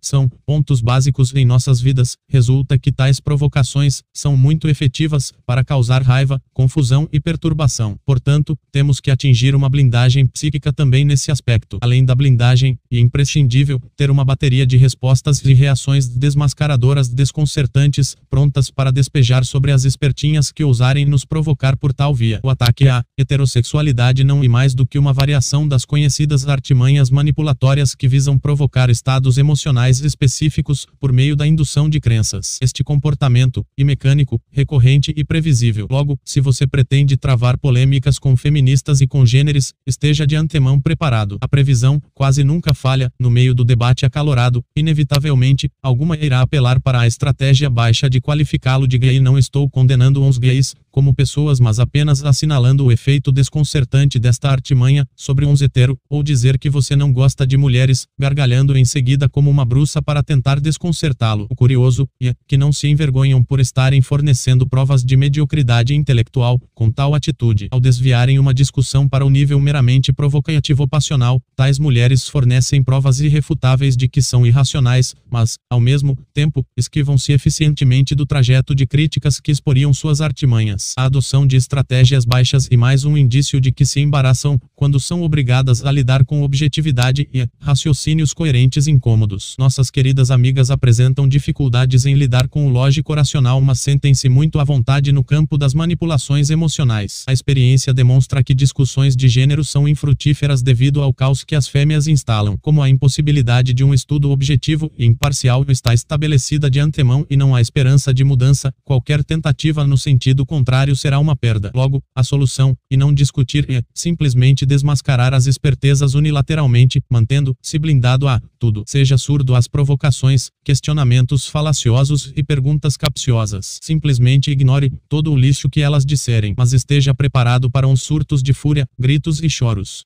11. O enfraquecimento das desconfianças. As fêmeas possuem sofisticados estratagemas para minar a desconfiança de maridos e namorados lúcidos conhecedores de suas artimanhas. São mais hábeis em minar desconfianças e ceticismos do que em esconder as traições que já estejam em andamento. O ceticismo masculino e o principal entrave as manipulações femininas e vai sendo minado por meio de flexibilidade e de comportamentos aparentemente impecáveis, simulados para induzir no homem a crença de que se comprometeu com uma pessoa de conduta irrepreensível. Perante o esposo, a adúltera simula sentir repulsa e raiva pelos olhares de outros machos. Reage com indignação quando sua fidelidade é questionada e se livra do embaraço dos indícios de conduta suspeitosa qualificando o pobre marido de inseguro. Este artifício de qualificar o homem de inseguro costuma surtir bastante efeito e realmente amarrará aquele que não tiver uma vontade poderosa o suficiente para passar por cima da velhacaria e esmagar até o último resíduo da artimanha. O apaixonado simplesmente cairá na rede infernal dos ciúmes e ficará preso em um sofrimento emocional, horrível oriundo da confusão, da dúvida e da incerteza. Ao representar infidelidade e indignação, a habilidade melodramática se faz presente em todo o seu poder e alcance. Algumas choram, gritam e até simulam tentativas de suicídio. E muito difícil encontrar um macho emocionalmente poderoso que domine uma situação assim, como o que buscam e nos manter no estado da dúvida. Nosso ceticismo em relação à honestidade as lança em uma perigosa posição extrema que ameaça a eficácia dos fingimentos. Para nos trazer de volta ao sistema de crenças que lhes beneficia, oferecem carinho, sexo de boa qualidade e agem como se fossem honestas, honradas, indefesas, sensíveis, carinhosas, cuidadosas e piedosas, o que faz com que uns homens amoleçam e vejam as mulheres como seres frágeis, e a aparência angelical e delicada do rosto feminino aliada à inegável fragilidade física. Como não entendem nada de artimanhas psicossociais e somente concebem o mal em termos visíveis exteriores, os machos humanos são muito vulneráveis à crença falsa de que as fêmeas são seres inofensivos e indefesos. Negligenciam totalmente o imenso poder destrutivo que possuem no campo das emoções. Somente após muitas experiências amargas se dão conta do imenso estrago que as bonecas deliciosas são capazes de fazer em suas vidas.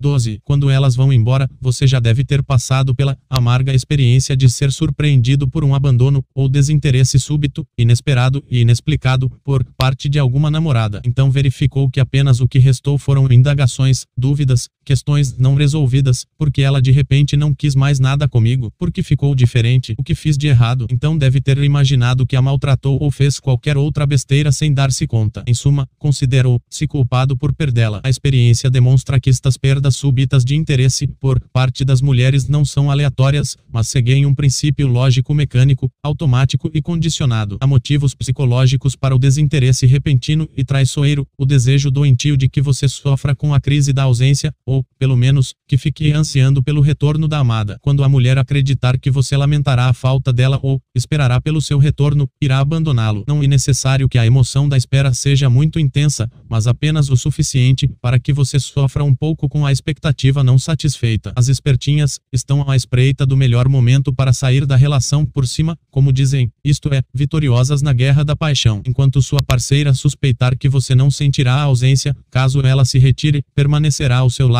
insistindo na tentativa de quebrar suas defesas para dobrá-lo e induzi-lo ao apaixonamento. Portanto, a mulher o abandona porque acredita que você irá sofrer e permanece ao seu lado quando suspeita que você quer que ela se vá, pois o que lhes importa é somente contradizer e frustrar, querem fazer o contrário do que desejamos, para nos atingir. Ponto. Uma vez que ela realmente tenha ido embora, não restará alternativa, além de focar-se no presente, em outras pessoas e assuntos envolvendo-se com uma nova vida. Se você ficar trancado dentro de casa, se lamentando e lembrando do passado, não despertará a piedade de ninguém, muito menos da trapaceira que o abandonou. Conheço um rapaz que se deixou apaixonar perdidamente por uma mulher que o encantou. Ela o induziu ao apaixonamento comportando-se como uma fada dos nossos sonhos mais lindos, mas na verdade era uma terrível feiticeira. Quando ele estava no auge da paixão, levou-lhe flores. A fada feiticeira então simulou surpresa, fingindo-se indignada, para ter o prazer de quebrar-lhe o coração. Em seguida, apareceu, em sua frente com outro homem, imensamente superior a ele em vários aspectos. O meu amigo, era simples, pobre, sensível e ainda por cima, usava óculos. Sentiu-se menos que um verme e nos meses subsequentes, trancafiou-se em seu quarto e dali não saiu, até que um dia sua mãe o convenceu a esquecer tudo. Ao que parece, ele agora está melhor, porém nunca mais o vi. Espero que tenha se curado. Quando nossas esperanças amorosas se acabam subitamente, como no caso em que somos abandonados, traídos ou enganados pela mulher a quem devotamos os nossos melhores sentimentos, ficamos completamente desorientados e destruídos. A vida passa a não ter mais sentido e ao não ter sentido, muitos até pensam em suicídio e infelizmente cometem. As outras mulheres se tornam desinteressantes e todo o mundo fica sem graça. E nessa hora que podemos nos perder definitivamente ou nos transformarmos em algo superior, pois, como disse Nietzsche, o que não nos mata nos torna mais fortes. 13. Porque elas rejeitam o sexo sem amor porque essas criaturas ilógicas 23 ficam tão indignadas quando lhes propomos sexo sem amor, porque um homem levará um tapa na cara se pedir a uma desconhecida, por favor, transe comigo. Certamente não será por serem elas nobres em caráter e nem, tampouco, por serem seres espiritualmente evoluídos que já superaram a etapa animal do sexo. A indignação feminina, perante a solicitação de sexo frio, direto e, sem amor se, deve ao instinto de preservação, e ao fato de que o mesmo sabota todos os planos egoístas de submeter o macho pela paixão. Nós, os machos hetero legítimos, tentamos trapaceá-las para recebermos sexo sem dar amor, o que é errado. Elas, as fêmeas, tentam insistentemente nos trapacear para receber o máximo de amor sem dar o sexo e o amor de volta, o que também é errado. Em ambos os casos, há um jogo desonesto e sujo, uma guerra. Entretanto, há uma diferença, nós as queremos muito e elas nos querem pouco. Esta é a razão pela qual quase sempre perdemos nos jogos emocionais. A ideia de envolvimento sexual isento de sentimentos lança por terra uns sonhos femininos egoístas de obtenção de um escravo emocional. Além disso, ameaça as defesas emocionais levantadas contra a queda feminina no apaixonamento, pois elas sentem e sabem muito bem que um homem firme e resistente à paixão é, por sua vez, altamente apaixonante e poderá tomá-las por suas fraquezas, dominando-as. A reação instintiva e então rechaçar tal possibilidade desde sua primeira e remota manifestação. Portanto, a indignação em tais casos se deve ao medo de serem emocionalmente fulminadas pelo feitiço que desejam destinar a nós. Se deve simplesmente ao egoísmo e não a qualquer motivo nobre ou espiritual. Entre as engenhosas artimanhas femininas encontra se a cruel capacidade de simular a paixão com perfeição enquanto na verdade nada se sente. Você as escutará dizendo que amam homens apaixonados, que sem paixão não se vive, que não há sentido no sexo sem paixão, que o sexo sem paixão é horrível, que devemos nos entregar e deixar acontecer.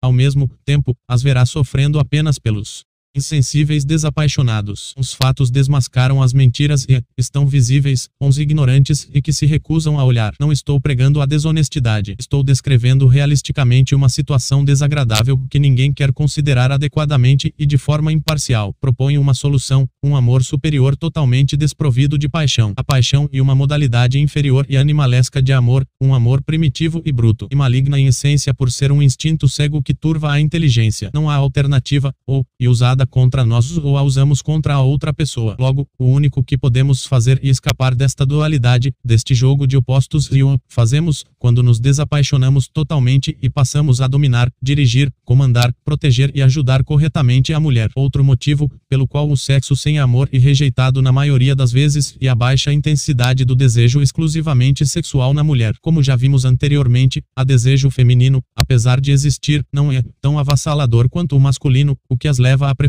comprar roupas ou ir em shoppings a ter sexo. E muito mais fácil criar uma situação que provoque ereção em um homem do que uma situação que provoque lubrificação vaginal em uma mulher. E muito mais fácil encontrar uma fêmea que enlouqueça um macho do que encontrar um macho que enlouqueça sexualmente uma fêmea. E muito mais fácil um macho perseguir ou lançar-se sobre uma fêmea do que o contrário. Os machos perseguidos são poucos e as fêmeas perseguidas são muitas. Os orgasmos femininos são mais raros do que os orgasmos masculinos. Ainda que perca grande quantidade quantidade de energia, o macho quer sexo todos os dias e a fêmea o quer de vez em quando. As ninfomaníacas não são movidas somente pelo desejo exclusivamente sexual, como acreditam os ignorantes, mas também e principalmente por outros desejos e sentimentos. O desejo feminino exclusivamente sexual existe, mas, em comparação ao masculino, é algo tênue. As loucuras, gritos, malabarismos, etc são uma mescla de fraco desejo exclusivamente sexual, fingimento, autoindução e intensas emoções de múltiplas naturezas desejo de ser gostosa, de vencer as rivais, de prender o homem, de impressioná-lo, de manipulá-lo para obtenção de algo cobiçado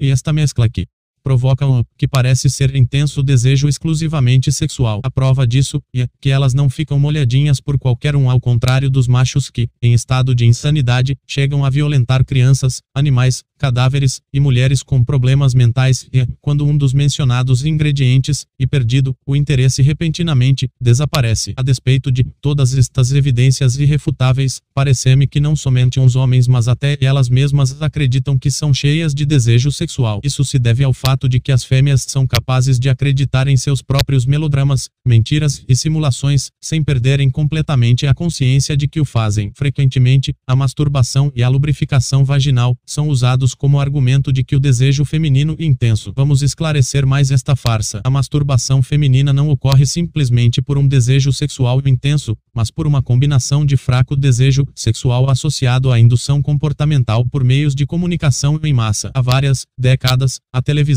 as revistas, os rádios e os jornais estão a todo momento dizendo que as infelizes devem masturbar-se porque bom, correto, bonito e saudável. Também dão a entender, principalmente em novelas, que trair maridos é bom e recomendável, já que a maioria dos homens seriam seus inimigos. Como são altamente suscetíveis às más influências, as mulheres rapidamente absorvem estas sugestões, por via subliminar ou explícita. A lubrificação vaginal ocorre pela mesma via e se explica do mesmo jeito, e uma reação reflexa do corpo que resulta da associação dos vários ingredientes que apontei na gênese social do desejo, sendo, portanto, o desejo exclusivamente sexual feminino algo quase inexistente em comparação ao violento e poderoso desejo masculino, e muito lógico e óbvio que as assediadas rechassem os assediadores e fiquem indignadas quando recebem propostas de sexo sem amor, apesar de, por outro lado, sentirem-se bem por saberem que despertaram atração. Há, entretanto, alguns casos fogem a esta regra. Aqueles que são ricos, famosos, perseguidos por muitas ou têm várias namoradas lindas normalmente não são rechaçados ao proporem sexo sem amor. Porque isso acontece simplesmente porque as fêmeas consideram que esses poucos homens têm o direito legítimo ao prêmio e os demais não. Aos olhos femininos, eles seriam superiores aos machos comuns e não teriam a obrigação de amar a ninguém para receber amor e sexo de boa qualidade. O simples fato de existirem já seria considerado um pagamento. Se o artista, famoso descer do palco, poderá transar com qualquer admiradora da plateia, sem obrigação alguma de amá-la, não despertará repulsa, e mulher escolhida se considerará premiada e será invejada pelas rivais. O mais engraçado, e que se esta mesma mulher, escolhida pelo artista, possuir um namorado, ou marido, exigirá do coitado fidelidade e amor, recusando-lhe o sexo impessoal. Ou seja, o artista famoso pode usá-la sexualmente sem a obrigação de amá-la, mas o pobre marido não. 14. O amor em suas várias formas segundo o VM.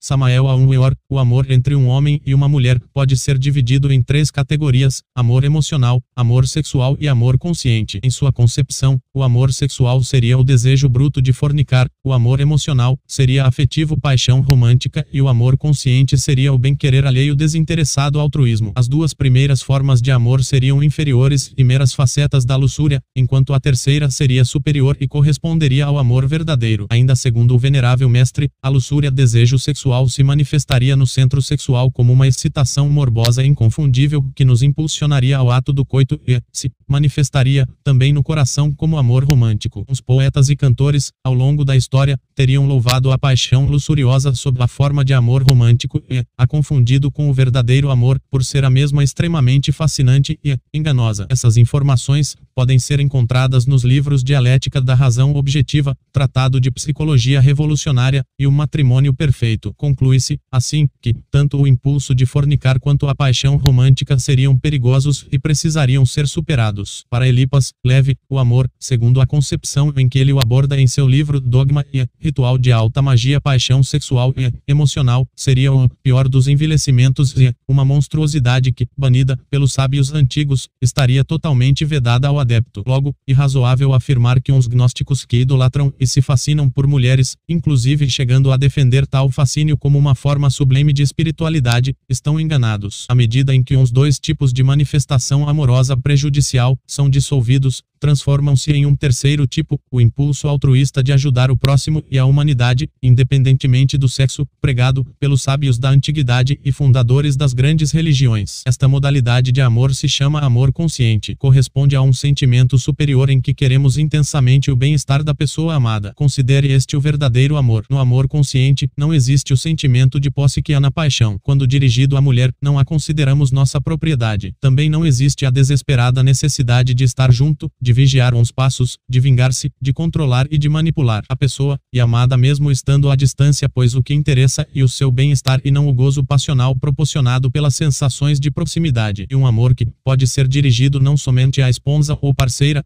mas também a outras pessoas. E muito difícil chegar-se a tais alturas, poucos o conseguem. Todos os conflitos e infernos da relação se suscinam das emoções inferiores da paixão e por isso não é possível que se tenha paz estando se apaixonado. Entendo que o apaixonado vive uma ilusão, da qual é arrancado cedo ou tarde para ser lançado no sofrimento. No amor consciente, o bem-estar da pessoa amada é mais importante do que sua proximidade. No amor passional, a proximidade da pessoa amada é mais importante do que o seu bem-estar. Certamente, não é o amor amor consciente a que se refere Schopenhauer, quando afirma que o amor e o mal uma sim é o amor passional. Em seu famoso livro A Arte de Amar, Erich Fromm 1976 nos dá detalhadas descrições sobre as formas doentias de amor, descritas por ele como amor neurótico. O amor neurótico de Fromm é o que denomina o amor passional e paixão romântica.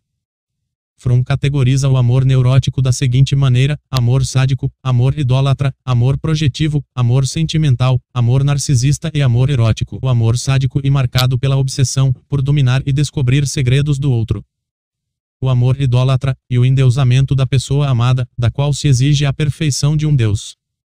O amor projetivo se dá quando um dos parceiros enxerga no outro uns seus próprios defeitos e falhas projetados, fazendo a partir daí suas exigências e acusações. O amor sentimental e caracterizado por fantasias românticas de filmes, revistas e jamais vividas na vida real com uma pessoa real. O amor narcisista existe no caso da pessoa que ama a si mesma através da outra pessoa. O amor erótico e o mesmíssimo amor sexual de Samael a Unweor possui um caráter enganador que leva sua vítima à troca constante de parceiros em busca da felicidade, que nunca é alcançada. Essas formas doentias de amor são também chamadas por ele de pseudo-amor e afetam a civilização ocidental contemporânea intensamente. São formas que se opõem ao amor verdadeiro e consciente, nas quais não convém estagnar-se o amor neurótico que afeta a civilização atual não é mais do que o mesmo amor romântico passional, tão difundido e inculcado nas pessoas desde que nascem. Parece-me que sua forma feminina de expressão corresponde a um obsessivo desejo de induzir o homem ao apaixonamento para manipulá-lo, e sua forma masculina se verifica nas obsessivas tentativas, por parte do homem, de proibir, vigiar e controlar o comportamento da mulher. O homem tenta exercer um poder direto sobre o comportamento da mulher e esta tenta exercer um poder indireto sobre um sentimento sentimentos do homem. Como regra geral, o homem costuma perder no final das contas, já que é manipulado e suas proibições somente são respeitadas quando as mesmas são de interesse daquela que simula obedecer-lhe. A mulher, na verdade, e um ser rebelde que não se submete e, e por isso que o erro do homem consiste em aceitar passivamente o amor neurótico, o qual o impede de renunciar ao seu forte de desejo de proibir. A renúncia a essa obsessão desarticularia e esvaziaria o sentido das manipulações femininas. Somente o homem que conseguir desapaixonar se pode renunciar ao impulso territorialista troglodita, pré-histórico e ancestral de proibir. O controle, as proibições, os ciúmes e a desconfiança são inerentes ao apaixonamento masculino e compõem um dos nossos pontos fracos, que as espertinhas, tanto aproveitam. Como disse Esther Vilar, o mundo, e um matriarcado em que uns homens brincam de patriarcas. O caminho para o encontro entre as metas dos dois sexos seria, então, que as mulheres renunciassem ao seu obsessivo desejo de serem objeto de interesse contínuo do homem, o desejo de continuidade, descrito por Alberoni sem data, e que o homem renunciasse ao seu obsessivo desejo de querer moldar o comportamento feminino de acordo com suas regras, critérios, proibições e preceitos. Meu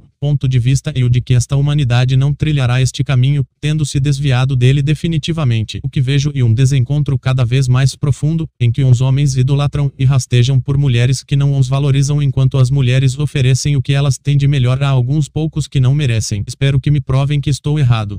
15. Desarticulando a ambiguidade, reflitamos um pouco mais sobre uns malabarismos e labirintos emocionais que dificultam da conquista, não somente nos níveis da convivência, mas também na fase da conquista. Não utilizo a palavra sedução por suas implicações subliminares, e comum que as espertinhas nos enviem sinais contraditórios e que pareçam sentir simultaneamente por nós aversão e interesse, oferecendo aberturas e bloqueios. Por exemplo, nos fornecem um número de telefone, atendem as ligações, mas, ao mesmo tempo, ficam enrolando e resistindo para marcar um encontro. Outro exemplo, marcam um encontro amavelmente e sem nenhum problema, mas, quando estão em nossa presença, resistem à aproximação, ou dizem que querem apenas amizade. A simultaneidade dos sinais opostos nos confunde e paralisa, requerendo medidas desarticulatórias. Se estivermos realmente desapegados, e tivermos certeza de que não sentiremos falta da espertinha, se a perdermos, poderemos encurralá-la emocionalmente com um ultimatum, o qual é efetivo, para definições imediatas, quando não temos mais nenhum pingo de paciência. Entretanto, se tivermos ainda um pouco de paciência e suportarmos esperar um caminho desarticulador efetivo e a solicitação de confirmação dos sinais desfavoráveis. Vejamos este meio mais de perto. A espertinha que adota o comportamento ambíguo nos envia simultaneamente dois tipos de sinais, uns favoráveis e uns desfavoráveis. Os favoráveis visam acender o nosso desejo para nos prender e nos induzir à abordagem. Os desfavoráveis visam frustrar o desejo acendido e conter o nosso ímpeto persecutório,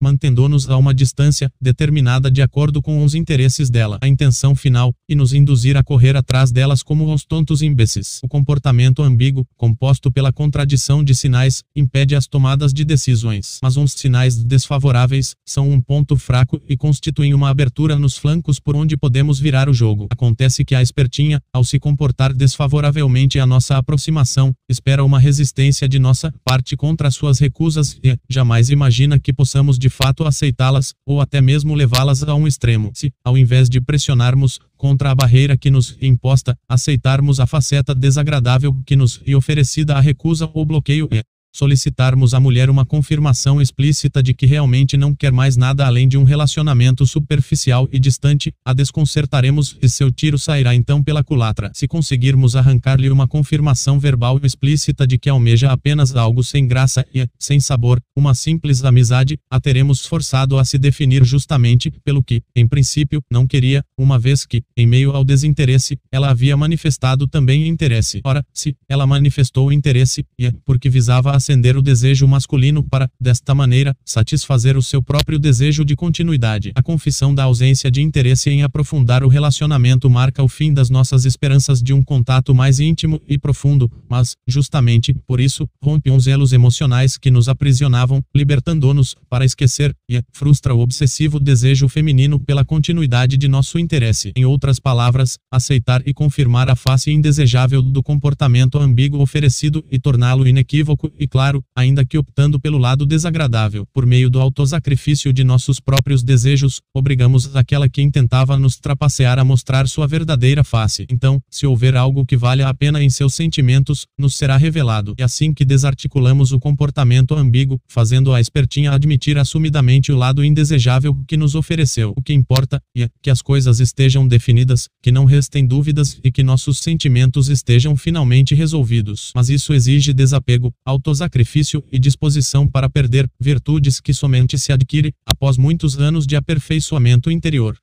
16. Preservando o fio tênue e avançando quando não suportamos perder uma mulher por considerá-la exageradamente importante. O que sucede quando o homem está apaixonado, não convém forçá-la a sair da ambiguidade. O mais indicado neste caso é aproveitar a ambiguidade a nosso favor. O aspecto positivo e desejável do comportamento ambíguo constitui um elo que nos mantém presos, uma porta que preserva as esperanças. Sejam quais forem os sinais favoráveis, sorrisos, comportamento simpático, etc constituem uma abertura à aproximação, ou não seriam sinais favoráveis, e podem ser aproveitados como um caminho para o estreitamento progressivo da intimidade. Neste caso, simplesmente, ignoramos uns sinais desfavoráveis, adotamos um perfil masculino ideal e vamos penetrando pelas aberturas com certa naturalidade. Para tanto, basta aproveitar uns sinais favoráveis sempre que uns mesmos forem manifestados, indo um pouco mais além a cada manifestação, mas sempre ocultando com perfeição as reais intenções. Aproveitemos as aberturas, mas não ousemos em exagero. Não me parece correto destruir o tênue fio se não quisermos realmente partir para outra. Parece-me mais sensato reforçá-lo. Quando queremos aproveitar a ambiguidade ao invés de finalizá-la, o indicado não é forçar a definição,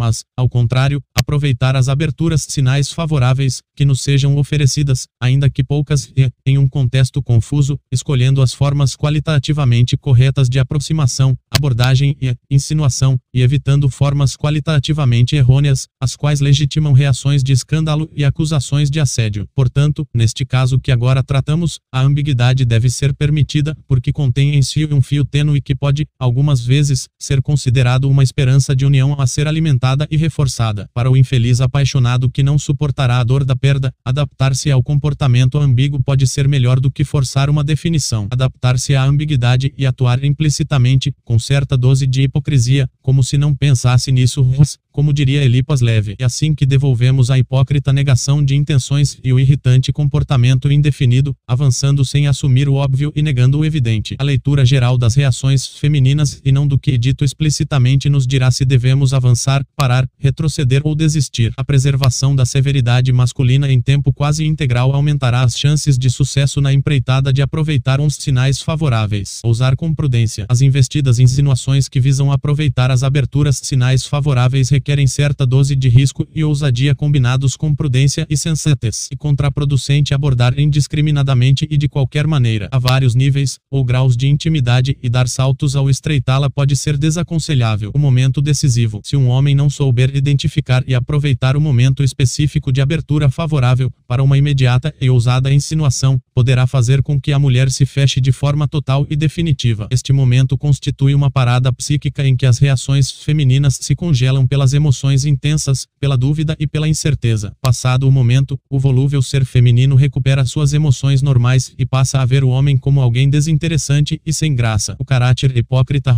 ou seja, a negação das intenções evidentes, protegerá o homem durante suas insinuações, permitindo o retrocesso caso seja necessário. Sempre deve haver uma boa desculpa para o contato e as insinuações. No momento exato, o qual nem sempre é fácil de calcular, o homem deve abraçá-la e beijá-la para desarmar completamente ou irá provocar uma decepção.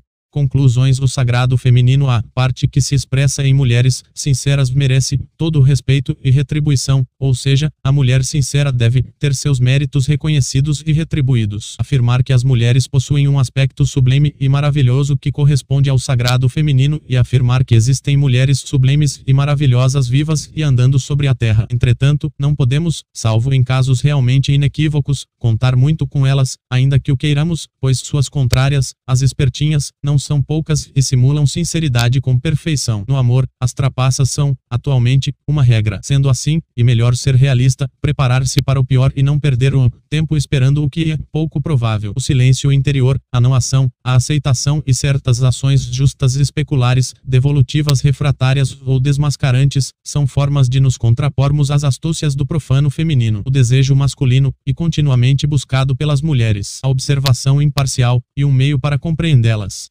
Os sentimentos, pensamentos, ações e opiniões femininos são vistos como absurdos, ilógicos e incoerentes por nós, homens, por serem paradoxais articularem opostos excludentes que, sob a nossa perspectiva, não poderiam coexistir. Tentar forçá-las a adotarem uma visão de mundo masculina e um erro. Tentar obrigá-las a ver o mundo sob a perspectiva da racionalidade masculina, linear e focal, e igualmente um erro. A ilogicidade e a não racionalidade são outras formas de lógica e racionalidade de tipo emotivo, intuitivo, abrangente, não linear, não focal e paradoxal. Não devemos tentar mudar o mundo e nem as pessoas, mas sim a nós mesmos. Devemos ver as mulheres com naturalidade e não como seres do outro mundo. O mundo amoroso feminino e o mundo das comunicações indiretas, ambíguas e subliminares. O sexo não é a meta principal do mundo feminino. O sexo é a meta principal do mundo masculino. O desejo sexual feminino não é tão genitalizado quanto o masculino e está fusionado a desejos de outras ordens. Irritar-se com o sarcasmo sarcasmo feminino e reforçá-lo. Discutir com mulheres somente piora a relação. Os homens não são seres inúteis. Os homens são desesperados pelas mulheres e se sacrificam por elas, sendo incapazes de viver sem o carinho feminino, salvo raras exceções. Os conhecimentos desenvolvidos neste livro e nos anteriores constituem apenas um modelo teórico provisório que visa ajudar os homens adultos, tornando compreensíveis as estressantes contradições comportamentais femininas no âmbito amoroso. Os modelos teóricos sempre devem ser substituídos por modelos teóricos mais aperfeiçoados e espero que este também o seja. Não e meu desejo que se formem leitores fanáticos, dogmáticos e extremistas, adeptos da estupidez e de concepções fissas, o que seria antifilosófico. Se você tem esta tendência para a ignorância, sugiro que jogue este trabalho no lixo e nunca mais o leia. Não escrevo para estúpidos. Todas as críticas aqui desenvolvidas limitam-se ao terreno amoroso e não a outros. Eu gostaria muito de estar errado a respeito da realidade do amor e da alma humana, mas, infelizmente, meu compromisso com a verdade não me permite escrever o contrário do que observo, comprovo e constato diariamente, pelo menos por enquanto. Se minhas ideias forem refutadas um dia, ficarei muito feliz com isso.